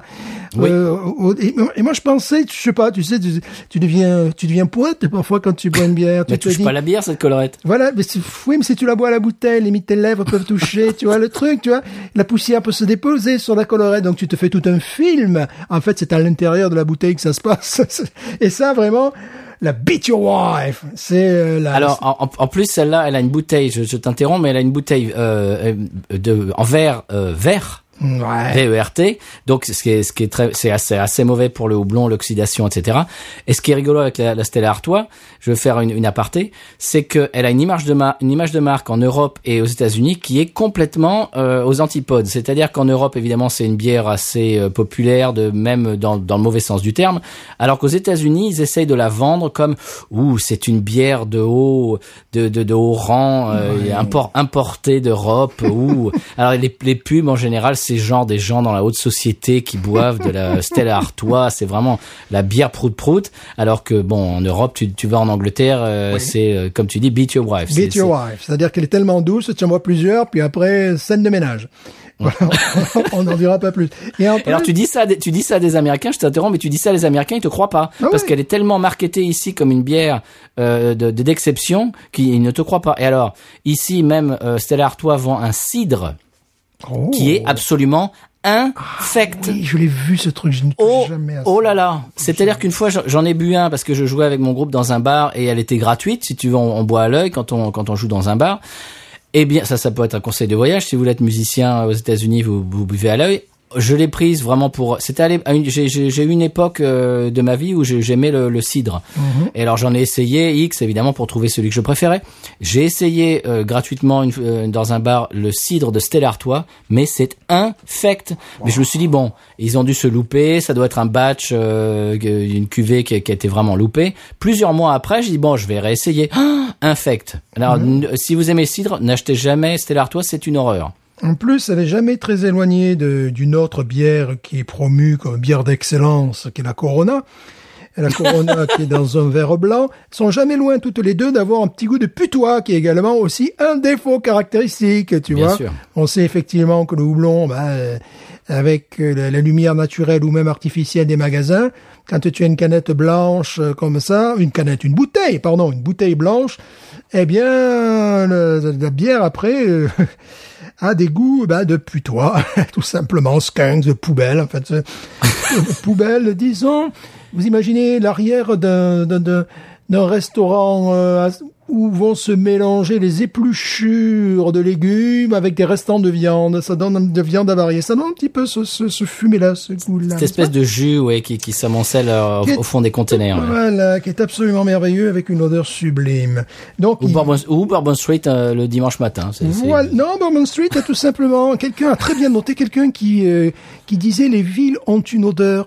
Euh, Mhm. cette personne disait que Londres avait l'odeur de graisse. Tu sais, la graisse du métro. C'est c'est c'est caractéristique. C'est vrai que quand je, à Londres, je sens toujours, enfin, quand j'y allais, je sentais toujours cette odeur-là. Et Bourbon Street, non, le gars il dit ça, l'odeur de vomi, voilà, tout simplement. Oui. Mais, Tout mais, mais, de, mais de vomi euh, baked, c'est-à-dire Ah, bah oui, euh, quand même un petit peu. au Quoi. soleil, au soleil quand même. Au, au soleil de, au soleil le soleil de là aussi. Ça fait également partie des, des, des goûts qui décrivent, bon, je ne les ai pas tous notés, mais des goûts, effectivement. Il y a aussi les, les- des bières qui renvoient un goût. Alors, tu peux imaginer, c'est un défaut, là. Oui, c'est forcément un défaut. Un vomi d'enfant. Tu sais, quand il fait son Oh, petit rôle, voilà. Donc, tu peux imaginer si tu as ça au fond de ton verre. Dis donc, tu nous parles des trucs super sympas aujourd'hui. Ah, ben Stéphane. oui, là, on y va, là. On est très technique aujourd'hui. Alors, ce que, ce que je, ce que je Ouais. voudrais préciser, c'est que ce genre de défaut, il y a des gens évidemment, pour- ces bières sont encore à la vente, comme je le dis toujours, s'ils sont à la vente, c'est qu'il y a des gens qui en achètent. Il y a des gens qui s'habituent à ce goût et qui le recherchent, c'est-à-dire, Ah oui. il y a des gens évidemment que euh, je vais apprendre à personne qui boivent de la Corona. Évidemment, ah, faut faut mettre euh, un petit euh, de, du de lime dedans, de- du, du citron, vert, ouais, d'accord. ouais. Mais il y a des gens qui s'habituent à ce goût. Ben, j'ai des tas d'amis qui boivent de la Coors Light euh, tous les jours. Euh, ils ne boivent que de la Coors Light. Ça doit faire ben, notre bassiste par exemple. Ça, il a commencé au début des années 70 quand ça quand Coors Light est sorti. Et je crois qu'il n'a jamais bu autre chose que Coors Light depuis peut-être euh, cinq- 40 et quelques 45 ans. Ouais. Il y a des gens qui s'habituent à un goût ici et qui ne boivent qu'une seule bière. Moi, j'ai évidemment, j'ai des gens, j'en parle tout le temps, qui ne boivent que de la Bud Light, qui ne boivent que de ceci, que de cela. Ah ouais, non, mais ça. Ce qui évidemment est d'une tristesse absolument euh, horrible, mais mais il y a des gens qui s'habituent à ce goût et qui le recherchent. Voilà. On, a, on a Et- déjà vu, tu sais aussi, on en parlait, le, le- le goût fermier que moi j'adore. Pour certains, ça peut être un défaut, ça peut être une qualité. Dans les bières belges, c'est une qualité. C'est cette odeur de paille, cette odeur de foin, cette odeur également de, de, de sel de cheval, on dit souvent, tu vois, de- de- de- de- des choses comme ça. Euh, dans certaines bières, c'est vraiment une qualité. Je trouve dans certains vins, c'est une qualité aussi. Bon, euh, certains ne sont pas d'accord. Tu peux avoir aussi avoir des, des goûts d'encre. Enfin, c'est- tout ça, c'est euh, également des goûts de, de, de caramel. Là aussi, tu vois, ça dépend comment c'est euh, comment c'est dosé. C'est-à-dire que si Oui. tu as le- l'odeur, une odeur que je déteste, c'est les pop-corn au micro-ondes. Quand tu rentres dans les salles de prof, souvent, mon, nos collègues américains, euh, ils adorent ça. Et quand je rentre dans, un, dans dans une salle, quelle qu'elle soit, et que je sens cette odeur de, de, de pop-corn industriel euh, passé au micro-ondes, tu vois, tu peux, quand je sens ça dans une bière, pour moi, c'est vraiment pas un truc de C'est diacétyl, c'est ça Voilà, c'est ça, exactement. C'est c'est c'est c'est- c'est vraiment ce qui donne. Bon après c'est culturel. Je comprends très bien que les Américains qui veulent manger du reblochon quand ils sentent l'odeur de pied, euh, c'est peut-être pas. Donc là il y a un, un truc culturel. Donc après Bah, c'est autre. c'est comme le root, c'est comme le root beer. Je te, je te coupe, Ouh, mais root oui. beer, euh, c'est moi j'ai goûté ça euh, quand je suis arrivé aux États-Unis. Je connaissais pas avant. On en a pas en, en, en Europe. En- bah, je sais Mhm. pas, peut-être maintenant il y en a. C'est un peu à la mode. Je sais pas. J'en sais rien. Mais j'ai goûté root beer. La première fois, je, je me suis versé un, un, un verre. C'était c'était au boulot. dans la salle des profs, j'ai goûté, je me suis dit, waouh, c'est un goût de médicament. Exactement, ça me, j'allais y venir justement. Il peut y avoir aussi un autre défaut dans les bières, un goût médicamenteux. Et euh, ça m'est arrivé. Alors je- j'en ai une. Je suis désolé, mais j'ai cette bière en tête. Il y avait Green Flash, Green Flash qui, euh, je dis il y avait, alors que cette cette brasserie existe toujours. Elle a, elle a commencé en 2002 à San Diego, Californie. Elle faisait des bières, mais oh, vraiment magnifiques, très chères, trop chères, genre plus de 10 dollars le pack de 4, tu vois. Et ça pouvait monter ouais. à 13 dollars, 14 dollars. Euh, ils sont arrivés trop tôt sur le marché louisianais, trop tôt sur le marché artisanal. Ils étaient là dès 2008, tu vois. Et euh, ce qu'ils f- ils faisaient des bières, notamment une qui s'appelait le Rayon Vert. hein, C'était en français dans le texte. Ah Qui- bon? Qui était, ouais, ouais, ouais, qui était absolument extraordinaire en goût de pomme, mais pas un goût de pomme euh, bud, non. Euh, un goût de pomme avec un touche caramélisée. C'était une bière évolutive. C'était une des premières bières artisanales américaines que j'ai goûtées en venant aux États-Unis. Et je trouvais justement qu'elle avait énormément de qualité parce qu'elle avait ce, ce talent que peut avoir le vin qui est évolutif, tu vois. Bon, voilà. Et, et cette bière était totalement évolutive et je trouvais ça euh, formidable. Euh, C'était des bières toujours avec, c'est toujours, parce que je sais pas pourquoi j'en parle au passé. Ce sont des bières avec souvent un fort degré d'alcool, 8 degrés, 7 degrés, tu vois. Il semblerait qu'ils soient passés au tout en canette maintenant, alors que c'était que des bouteilles à l'époque.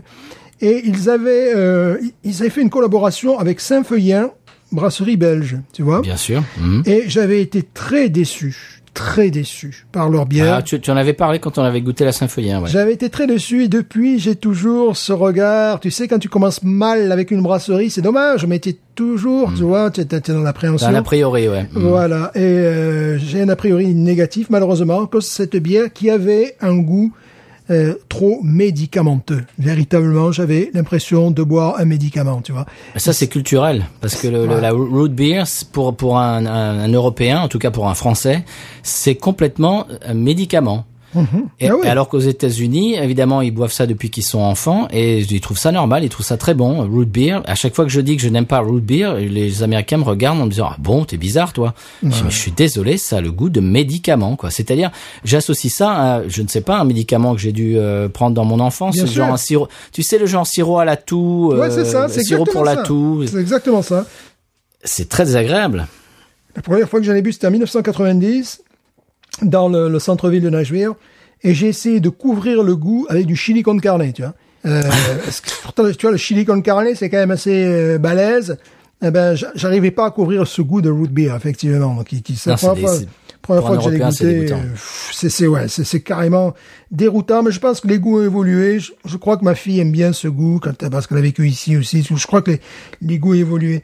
Et de médicamenteux, parfois, tu peux aussi avoir des goûts, ils disent carrément de plastique. Disent de sparadrap. Et moi, j'identifierais ça, bah là, une fois de plus, je vais citer une bière, la Blue Moon. Ah bah a- oui, j'allais goût- dire ça. Voilà, qui a un goût de pneumatique pour moi. Absolument, mais tout a- à fait. Que j'ai l'impression de bouffer un pneu. Ouais, moi j'ai l'impression de, de, de, de mâcher un gant de vaisselle, moi, les gants Ouais, tu voilà, sais. c'est ça, c'est ça, c'est un goût, euh, tout ça. Donc euh, voilà, donc je vous conseille d'aller sur univers-bière.net et vous verrez tous les faux goûts et défauts de la bière. Euh, surtout, ils, vous expliquent- ils vont vous expliquer pourquoi ces goûts sont, sont faux, fake. Quoi. Je suis pas, euh, je suis pas, je suis pas allé dans le dans, dans, dans le détail, mais je vous ai donné des exemples de bières qui retypaient ces faux goûts. Quoi, voilà. C'est marrant parce que je, dans le livre que je suis en train de lire, euh, qui s'appelle, je crois que ça s'appelle Tasting Beer de Randy Mosher, qui est, qui est vraiment une, une somme, qui est, qui est une sommité dans le dans le monde de la zytologie, qui est un américain. Il y a tout un chapitre là-dessus exactement avec chaque euh, chaque faux goût, chaque goût indésirable et d'où ça vient, de quelle réaction, de quel ingrédient, quelle réaction de, de, de quel ingrédient, etc. Et quel est le résultat Et c'est cette espèce de, de, de, comme tu dis, des faux goûts euh, qui sont indésirables en général. Alors évidemment, il y a le- on avait parlé de quand on avait fait la, la bière Brett. Euh, c'est certains pensent que c'est indés- indésirable et évidemment c'est recherché dans, dans certaines bières euh, belges. Donc c'est un petit peu relatif, mais enfin universel, universellement quand même de, de la bière qui a, le, qui a le goût de carton mouillé. Je, je me demande à qui ça peut plaire, mais bon. Voilà. Et puis euh, bon, parfois une fois, comme je disais, il y avait une bière qui avait un trait de, de c'est pareil, musty, c'est de, de pisse de chat. Mhm. Ça allait très bien dans cette bière-là. Ben, c'est-à-dire qu'il faut pas que ça soit, j'imagine, trop en avant et, et il faut que ça aille avec le reste. Ça Ouais. fait partie d'un tout, quoi. Et. Oui. que quand, quand, on le, quand on le sort tout seul comme ça et qu'on dit que la bière a un goût de pisse de chat, évidemment, c'est, c'est, c'est, c'est- ça a l'air affreux. Mais dans son contexte et euh, de, de qualité un petit peu ténue, qui, qui, qui ne sort, ressort pas, qui, qui ne jaillit pas comme ça, euh, ça, ça, ça peut être, euh, ça peut être sympathique. Voilà, donc euh, con- conseil, laissez vos chats tranquilles. si vous Ne avez une laissez bière, pas pisser dans votre bière. voilà, si vous avez une bière insipide, ça va pas aider quoi. Ok, eh ben c'était un très joli coup de cœur. Euh, le mien, euh, c'est un film. Je vais, je vais euh, complètement changer de sujet. C'est un film de 2019 qui est sorti donc évidemment l'année dernière, qui est assez récent, du, du cinéaste anglais Danny Boyle. Est-ce que tu connais Danny Boyle, Stéphane? Ça me dit quelque chose, oui. Je suis Eh ben, pas celui qui a fait. Train, Trainspotting dans les années 90, évidemment, que tout le monde connaît. Trainspotting. Euh, Slumdog Millionaire, etc. Je je vais pas faire sa, sa filmographie, mais il a fait beaucoup de, de films qui, qui ont été assez célèbres. Et euh, son, le film dont je vais vous parler aujourd'hui, très rapidement, pour pas vous le divulgacher, mais euh, s'appelle Yesterday. Et c'est l'histoire d'un. bah, en fait, il est, il est, c'est un homme qui est un Anglais. Ça se passe en Angleterre. Il est euh, instituteur et euh, à côté de, de, de son, son travail normal, il joue de la musique. euh, il écrit des chansons. Alors il, essaie, il essaye de faire un petit peu, un petit peu euh, développer euh, sa carrière. Mais ça marche pas. Il joue dans des bars euh, avec trois pe- devant trois personnes et puis euh, sa manager. elle- Oh, ils sont super contents parce que il va, il va dans un dans un festival en Angleterre. En fait, il est dans une tente où il y a une personne qui l'écoute. Enfin voilà, De- tout ça pour dire qu'il bah, il vivote, euh, il vive pas de sa musique. Et puis il se passe quelque chose. Alors je vais pas beaucoup vous divulgacher, je vais juste vous donner euh, la prémisse, comme on dit maintenant en bon français. Euh, il y a, y a un, un événement euh, planétaire qui, qui, qui arrive et il se réveille un matin et il réalise qu'il s'est réveillé dans un monde dans lequel les Beatles n'ont jamais existé. Oh, Alors c'est-à-dire qu'il il, il a un, un accident, il se fait renverser par un bus de, de, de ville et euh, donc il va à l'hôpital. Le lendemain il se réveille, il y a sa son manager euh, qui est, qui est une amie. Et donc il va évidemment il y a euh, aussi une intrigue un petit peu euh, de romance entre entre deux. Je, je vous divulgage pas ça. Et le lendemain, donc, elle va le voir à l'hôpital et euh, avant qu'elle s'en aille, il il lui dit, bah, hope, hope you still feed me, hope you still me, need me when I'm 64. Donc évidemment la chanson des Beatles. Elle, elle se retourne, elle se retourne et elle dit oui bien sûr. Elle dit mais 64 ans, c'est c'est ran- c'est random comme comme chiffre. Ouais bon. Et puis lui il fait un peu une grimace du genre de dire euh, ouais elle a pas dû comprendre que c'était les Beatles. Bon c'est pas grave. Le lendemain il lui offre une guitare parce que sa guitare évidemment dans l'accident est cassée. Il lui offre une guitare, une très jolie guitare, une très jolie Gibson, une acoustique, et commence à jouer. Le premier morceau euh, qui lui vient en tête de jouer, c'est euh, Yesterday euh, des Beatles. Et à la fin, euh, il chante le, le, pro- le- le premier vers et le refrain. Et il y a ses amis qui sont, ils sont autour de lui qui disent Oh, Mais elle est magnifique cette chanson. Mais quand est-ce que tu l'as écrite? Mais je m'en, me souviens pas que t'écris cette chanson. Puis il les regarde en disant Mais mais non, les gars, c'est c'est une chanson de Paul McCartney. C'est c'est. Et ils disent qui? Bah, Il dit Paul McCartney, les Beatles quoi. Arrêtez arrêtez de me de me charrier. Mais ils disent les quoi? Et là, tout d'un coup, il a, il a une espèce de réalisation. Il court chez lui, il arrive sur Google, il, il va beat, il va sur Beatles et il n'a que des images de scarabées sur euh, sur Beatles euh, sur Google Images. Et à partir de ce moment-là, je vous en dis pas plus, c'est le début du film. Et à partir de ce moment-là, qu'est-ce qu'il va faire de, de ce de ce pouvoir en fait, qui à être le seul à connaître les Beatles? Eh ben, c'est, je, je, je vous laisse, euh, je vous laisse découvrir. C'est un film, un très bon film, 2019, euh, film de Danny Boyle qui s'appelle tout simplement Yesterday. Voilà. ouais. En même temps, c'est un, c'est un reportage vérité. C'est un, un gars qui est allé en Corée du Nord et qui. Voilà. Ah oui, ça pourrait, oui, Voilà, exactement, oui, c'est vrai. C'est tout simple. En, par- en parlant de Corée du Nord et de Corée du Sud, euh, j'étais in- invité dans le podcast euh, Gambé, qui, euh, qui fait partie de notre label Podcut, et on a parlé pendant un très long moment. C'était vraiment une discussion très intéressante avec les deux animateurs de Gambé. On a parlé du film de euh, Bong Joon-ho. J'espère que je, je ne massacre pas son nom, mais bon, à mon avis, oui. Euh, Parasite, qui est, qui est vraiment, qui a eu évidemment euh, la palme, je crois la palme d'or à Cannes, mais en tout cas, il a eu l'Oscar du meilleur film.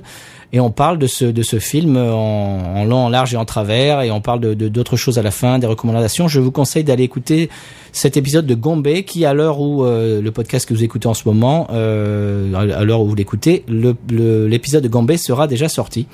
Je pense, j'espère. Donc allez voir sur Gombe, on parle de Parasite, et puis euh, voilà. Si ça, à mon avis, ça serait bien de voir le film en amont Sinon, vous écoutez le début puis vous interrompez le podcast parce que évidemment, on divulgage à bras raccourcis.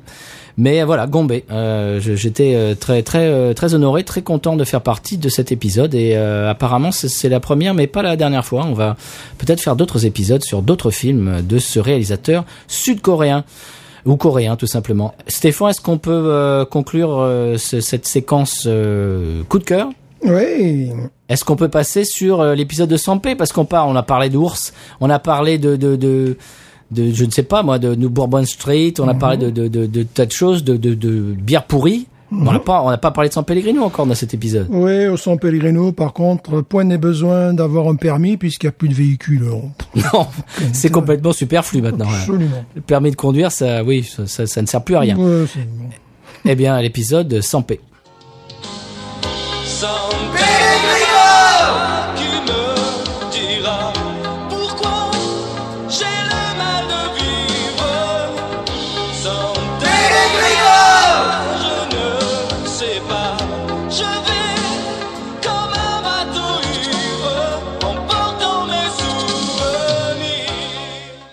ces temps incertains, le San Pellegrino s'adapte. L'épreuve du baccalauréat de français se limitera à une épreuve orale via Skype.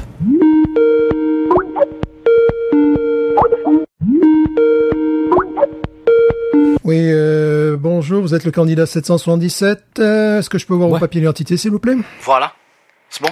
Très bien, alors euh, vous savez comment va se dérouler l'épreuve. Vous avez le choix entre quatre euh, numéros allant de 1 à 4. Alors je vous laisse euh, choisir votre numéro. Euh, 4. 4, euh, eh bien il s'agit de Rousseau. Alors euh, qu'est-ce que vous pouvez me dire de Rousseau? Ah, Rousseau, il aimait les sauvages, les ethniques défavorisés par le sort injuste de la vie et la nature. Ah, il a peigné avec son pinceau, comme disait la compagnie créole, là. je, je crains que vous le confondiez avec le douanier Rousseau. Mais il était douanier, ce bâtard. C'est que des bâtards, les douaniers. Écoute, Vous ne- vous n'espérez pas avoir la moyenne avec, avec ce type de commentaires. Ah, j'ai besoin d'un 7 sur 20. Si tu me le donnes pas, je sais où t'habites.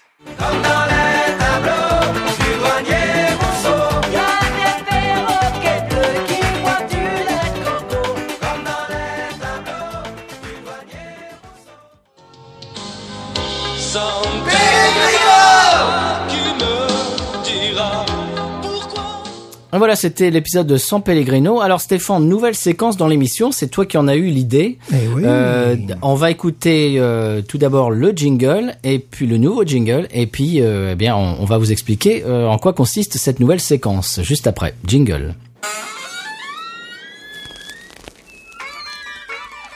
Dis tonton, tu nous joues quel vinyle ce soir? Et voilà, alors qu'est-ce qu'on écoute, euh, tonton Stéphane, ce soir? Explique-nous un petit peu cette euh, cette nouvelle séquence. D'ailleurs, je voudrais, avant de- d'en parler, je voudrais remercier le petit Melville, l'adorable petit garçon que vous venez d'entendre, et euh, Thomas Crayon, son papa, euh, pour euh, vraiment s'être prêté très gentiment à, à- à cette requête et à ce jingle. Alors Stéphane, d'où vient euh, d'où vient cette séquence et de, de quoi va-t-on parler euh, on, on, je- on imagine que ça va être hebdomadaire, hein, ça va Oui. maintenant être une, une séquence euh, normale et répétitive dans l'émission. Euh, Vas-y, explique un petit peu. Mais c'est-à-dire que nous avons voyagé physiquement, évidemment, nous vivons aux États-Unis maintenant, nous venons d'Europe, mais nous avons également voyagé dans le temps, c'est-à-dire qu'on s'intéressait à la, culture américaine et parfois il nous arrive que on connaisse des artistes qui sont totalement oubliés des Américains et qui sont euh, connus en Europe. Donc on a fait également ce cheminement, euh, ce voyage spatio-temporel. Oh, Et voilà. Et euh, donc c'était c'était l'occasion d'en- parler parce que parfois il y a des il y a des choses qui sont qui sont très amusantes parce que nous on est un petit peu au milieu de l'Atlantique, on est au milieu du pont et on- entre la France et les États-Unis, on a un pied dans chaque, ouais. un pied dans chaque. Et aujourd'hui c'est c'est également le, le- c'est rendre hommage à les artistes euh, euh, américains qui nous ont constitués et qui sont peut parfois connus et parfois pas du tout connus, puis parfois reconnus et puis parfois méconnus. voilà, c'est assez c'est assez amusant parce que bon, euh, on assiste à ça. euh, Et euh, donc on tenait à témoigner de ça, de ce voyage dans le temps. C'est la malle, euh, la malle à vinyle de, de Binous USA, des tontins, des tontons d'Amérique. D'ailleurs, ce- cette séquence s'appellera euh, Tonton d'Amérique, c'est ça? tontons d'Amérique. Tontons d'Amérique. Euh, évidemment, nous avons été surnommés de la sorte par euh, Eh bien, par pomme. par Pomme. Donc voilà. Et d'ailleurs, Fanny a beaucoup apprécié dans un épisode précédent quand on avait parlé d'Eddie Cochrane. C'est Ouais. un artiste qu'elle ne connaissait pas. Elle avait entendu Jane Birkin en parler dans une de ses chansons.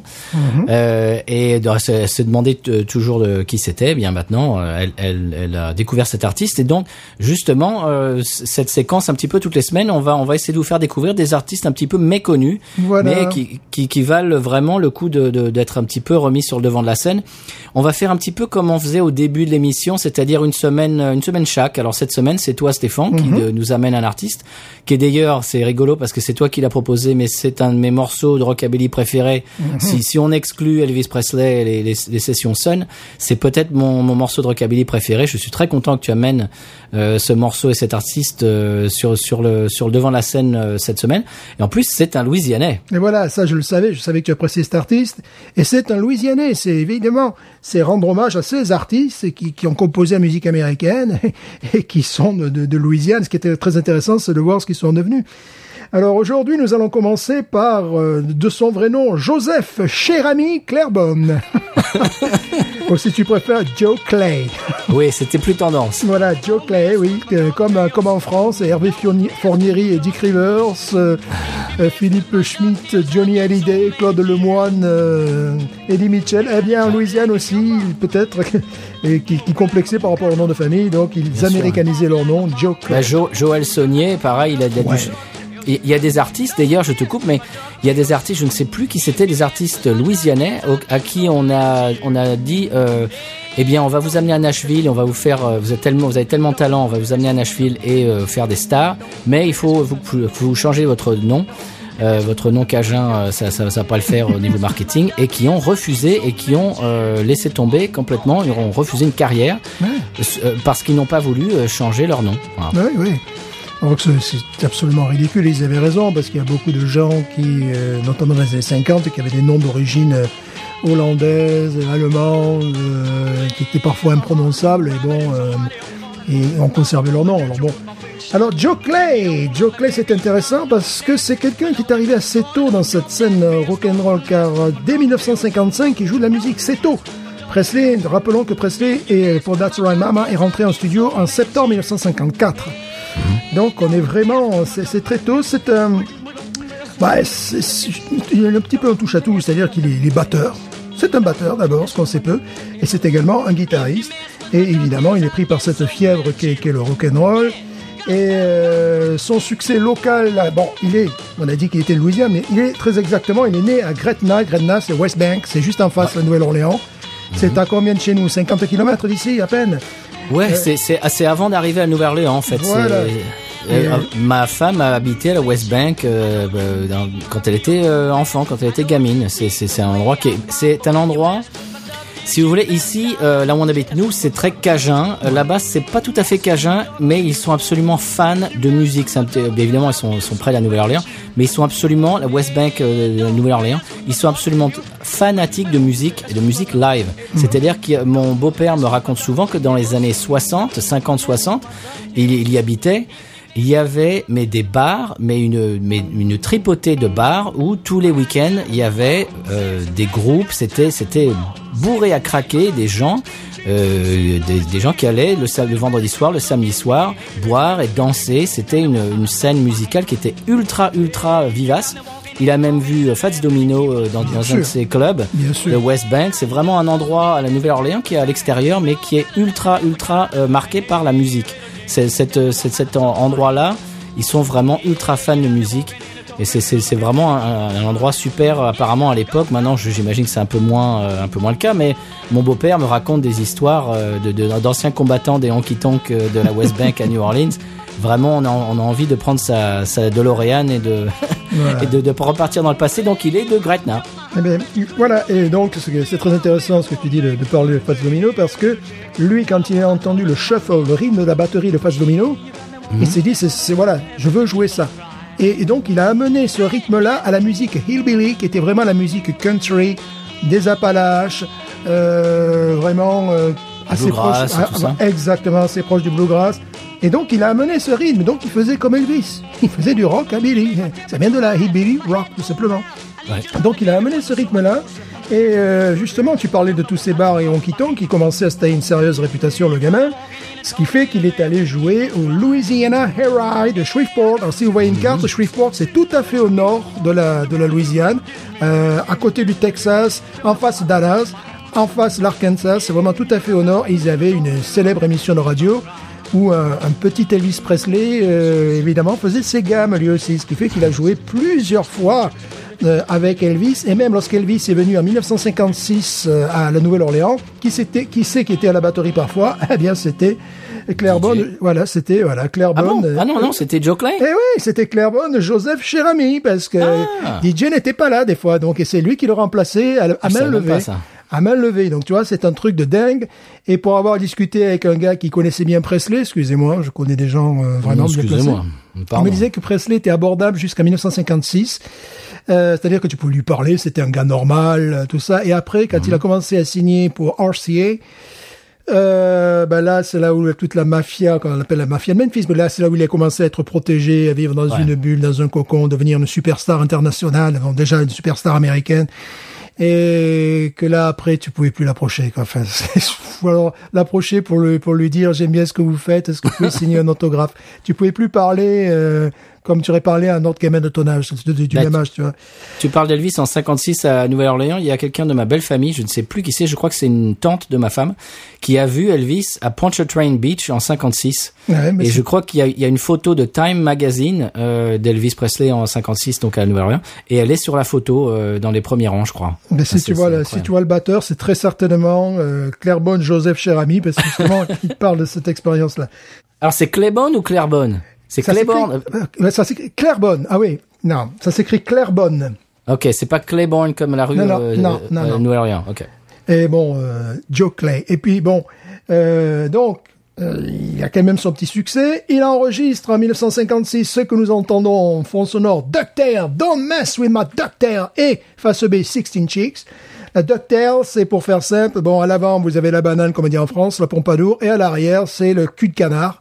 C'est-à-dire qu'on rabat les cheveux pour que ça ressemble à, à un cul de canard, quoi, tout simplement. Sur la nuque, il y a une espèce de, de, Ouais. de au, mi- au milieu de la nuque, il y a une espèce, ça avait une espèce de ligne de démarcation et les cheveux des deux côtés sont rabattus vers cette ligne qui est au milieu de la nuque. Alors j'arrive parfois à le faire. Là mes cheveux sont bien longs et j'arrive parfois à le faire, mais tout dépend le, le- le produit que j'utilise. Moi, il faut que ce soit.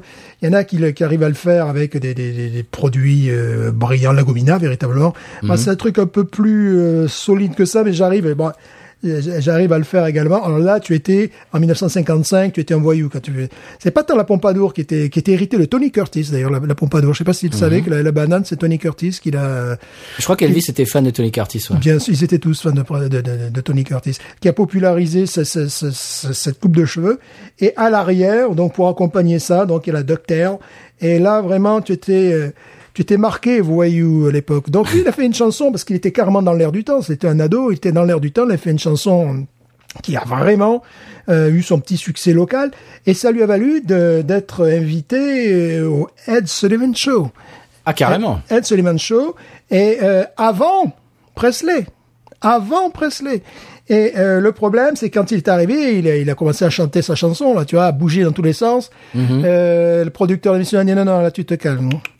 non, non, non, non, non, tu, ne- tu, non, non, tu fais pas ça ici. Non, non, ici, on joue pas de ce, comment tu appelles ça? Non, on joue pas de rockabilly. Non, non, je sais pas comment tu appelles ça, mais on ne joue pas. Et donc, il a fait une reprise, alors j'aimerais voir le, le, le- le document, une reprise des Platters, Only You. Oh non. Ah, déjà, tu vois, c'est perché on est au niveau vocal. Je sais Oh pas vache, ce qu'il a, oui. je sais pas ce qu'il a pu en faire au niveau vocal. Tu vois, ils lui ont fait reprendre ce morceau Only You. Bon, après, bah, sa carrière est partie gentiment en capilotade. Hein. Ça arrivait souvent que bon, ils ont fait un 45 tours qui, qui fonctionne au niveau local et puis il y a, puis il y a plus rien véritablement qui se passe. Donc, il a continué à jouer dans les dans les bars, comme tu dis, à Gretna. Dans... Mais ce qui est très amusant, Il a abandonné d'ailleurs ce nom de Joe Clay dans les années 60, tu vois, pour jouer sous son vrai nom, euh, tout simplement. Et euh, ce qui est amusant, c'est que euh, le gars, pendant 15 ans, mais il a été euh, conducteur de bus pour la paroisse Jefferson, c'est-à-dire qu'il a mené les middle school et les high school, je crois plutôt les high school, tu vois, à l'école, quoi, tout simplement. Il faisait chauffeur de, de, de school bus, ouais. Voilà, monsieur Bus Jo- scolaire. voilà, monsieur Joseph Charamy conduisait le bus et voilà, et bon, tout le monde, personne savait qu'il avait été euh, invité à la, à la télévision, qu'il avait accompagné Presley. euh, et ce qui est, ah, mais ce qui est amusant, c'est qu'en Europe, à partir des, des années 70 et particulièrement dans les années 80, il y a une nouvelle génération. Dans les années 80, les, les rockabillys, qui sont qui euh, s'habillaient vraiment euh, comme le.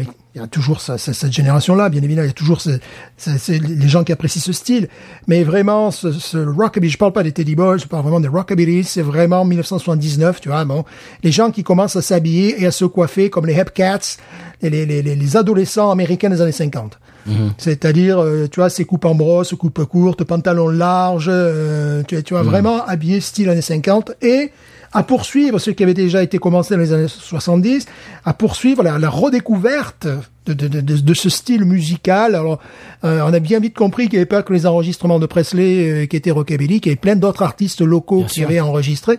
Et c'est ainsi que les, les- ce, ce 45 tours DuckTales 16 Chicks sur la face B ont été redécouverts par les, les amoureux de, de, de, de, de ce style de musique et que Joe Clay euh, a, a recommencé à exister. Ce qui fait qu'un jour, on, l'appelle en 1986, on lui dit, mais tu sais, euh, ton morceau, il y, a, y a des fans qui, qui connaissent et tout ça. Il dit, ah bon, euh, compagnie? Euh, la presse locale euh, comprend à la Nouvelle-Orléans commence à se mêler de ça. Euh, lui, ben, il part jouer au Hemsby Festival en 1986 devant un public. Bon, on va pas se la jouer. Le rockabilly reste quand même une musique underground. Ici, il a joué devant 1000 personnes, c'est le maximum. Et 1000 personnes, dont euh, facilement 300 personnes connaissaient les paroles de ses chansons. Il a dit, il a dit, j'avais jamais pris l'avion. Il est arrivé là-bas. Il y avait que des bagnoles 50s, tu vois, des bagnoles années 50. Les gens étaient habillés comme les, euh, co- comme en 1957. Il était là, mais il- il- pendant deux trois minutes, je me suis cru revenir aux années 50. Pour lui, c'était un choc total, tu vois. C'était un choc total. Et quand il a vu que les gens connaissaient ses morceaux, il, il était complètement euh, ébahi, tu vois. Il s'est dit, c'est incroyable. Et à partir de là, donc étant reconnu en Europe, il a eu une, une deuxième reconnaissance dans d'autres pays comme le Japon, qui suit, qui suit très souvent, tu vois. Et là, euh, tu le vois également jouer en 2014 à Las Vegas, où il y a un grand festival de, de. Alors tu vois, le gars, il a 75 ans, il saute partout, il saute dans la foule, tu vois, il est en, en pleine bourre.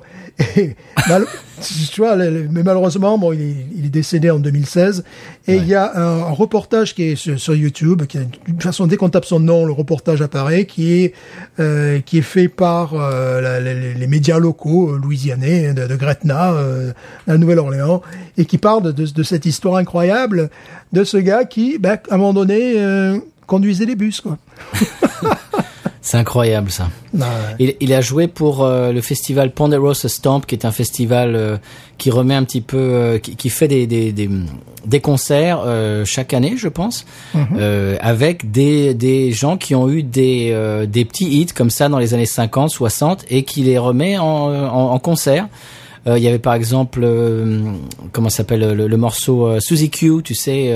Ronnie Hawkins. Ronnie Hawkins, qui a joué avec bah, James Burton, qui était le guitariste qui, qui devait avoir 13 ans à l'époque. Eh bien, ils les ont remis sur scène ensemble. C'était la première fois. Ils ont re- reformé les Flaming Groovies pour les gens qui connaissent les Flaming Groovies avec euh, Roy, je sais plus comment il s'appelait le chanteur. Enfin bref, tout ça pour dire que c'est c'est c'est un festival qui qui se passe tous les ans. Alors moi je l'ai vu une fois à Austin et puis le- les, les fois d'après c'était à Nouvelle-Orléans. Et Joe Clay a fait partie de ce festival il y a quelques années. Je, ça doit être euh, l'année avant sa mort. Je l'ai loupé à l'époque et c'est dommage parce qu'il est, il est il est mort juste après. Mais voilà, on voulait euh, remettre cet artiste un petit peu euh, dans le devant de la scène, euh, mettre un petit coup de projecteur à Joe Clay. Moi c'est un morceau que j'ai découvert sur euh, une compilation, un coffret euh, de, de, de vieux 45 tours de rockabilly. Et, j'ai j'ai complètement flashé sur ce morceau. C'est euh, c'est peut-être un, un de mes morceaux, c'est peut-être mon morceau de, de rockabilly préféré. Très bien, Stéphane. C'était une belle belle histoire. Joe Clay. Et en plus, c'est louisianais. On, reste en Louisiane. Voilà. En parlant de Louisiane, est-ce qu'on passerait pas au euh, à l'expression cajun? Ah bah si, à y être. Ah bah allons-y. Allez, c'est parti.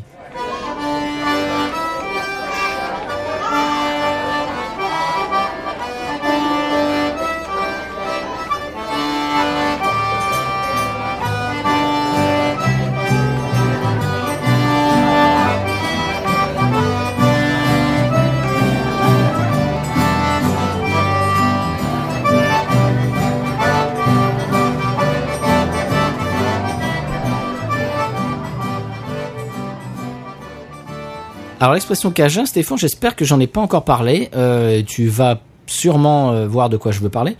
C'est un rakacha. Un rakacha, je sais pas si Est-ce que j'ai déjà parlé d'un rakacha Ah, je sais pas, tu m'en as parlé en tout cas. Un rakacha, eh bien un rakacha, c'est une plante euh, qui produit des espèces de petites boules avec des piquants autour, qu'ils appellent aussi piquants en, en cajun, et qui s'accrochent à tout. Alors si tu te balades un petit peu dans les dans les champs ou dans les les chemins euh, de campagne, euh, tu peux en avoir quand tu rentres chez toi sur tes chaussettes, sur les chaussures, euh, les poils de chien. Mon, euh, mes chi- mon chien euh, chope toujours. C'est des espèces de petites boules avec des piquants qui s'accrochent à tout, et ça Ouais. s'appelle un rakacha. voilà. Est-ce qu'on passe à la pub? Oui, quand même. Oui, oui. Quand même.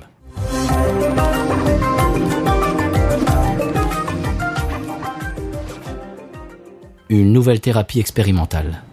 Un traitement révolutionnaire de la maladie Gilles de la Tourette proposé par le docteur Didier Relout.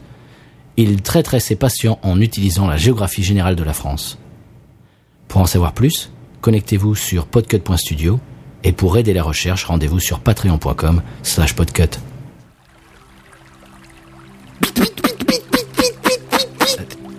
Terroir,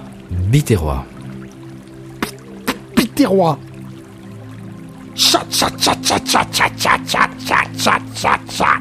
Tauroux, Châteauroux, Châteauroux.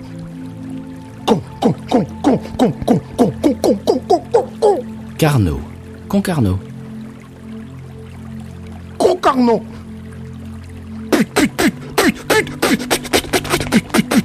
Puteaux, Hauts-de-Seine, Île-de-France. Ah, vous progressez tous les jours, c'est vraiment formidable. Bravo.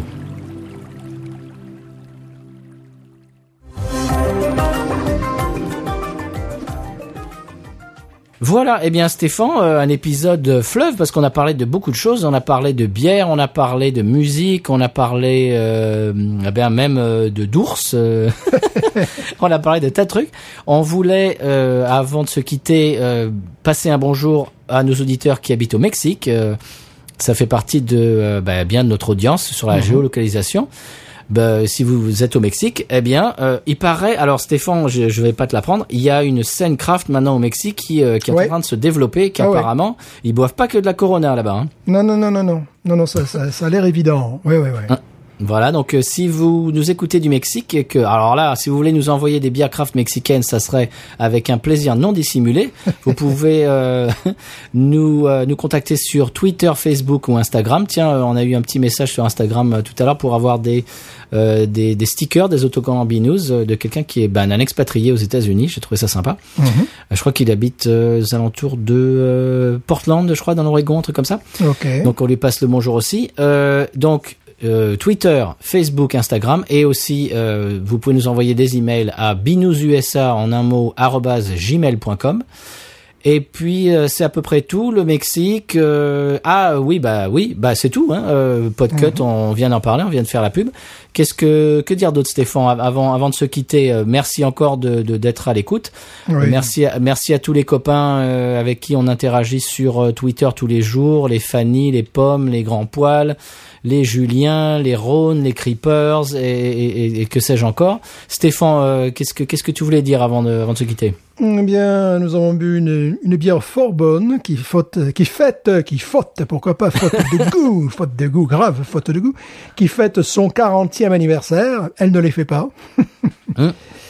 Pas du tout. Mais Elle doit prendre du botox. Elle doit prendre du botox. J'imagine. Oh, en parlant de ça, pour pour pour parler de pour pour pour parler de Presley, il y a, il y a son son épouse Priscilla qui a Oh. Son ex-épouse, hein, parce son que je crois qu'il- ex-épouse, oui, ouais, ouais.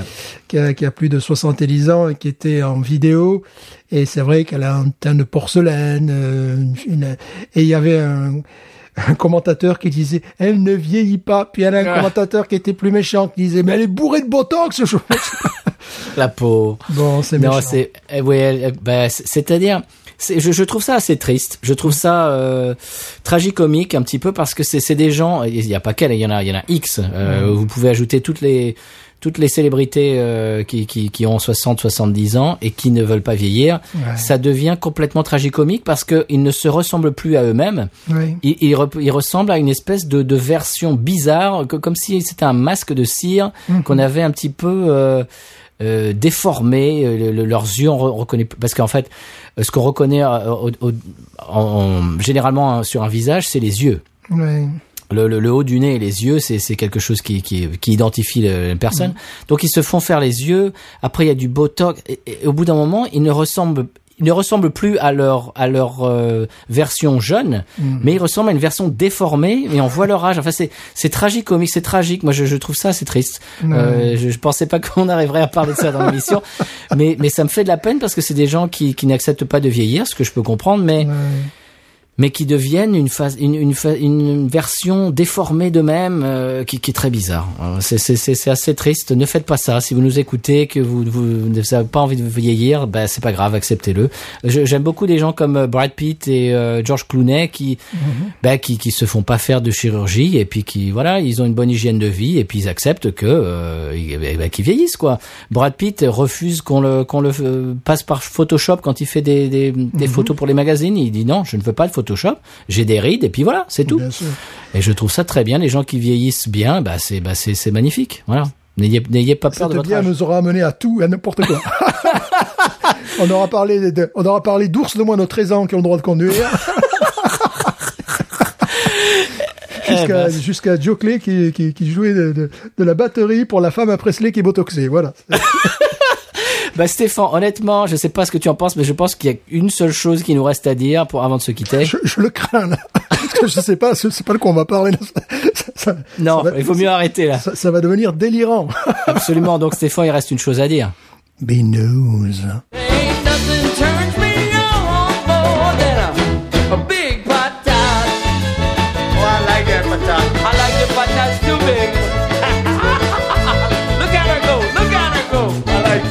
The we should watch her, we should watch her, we should watch her.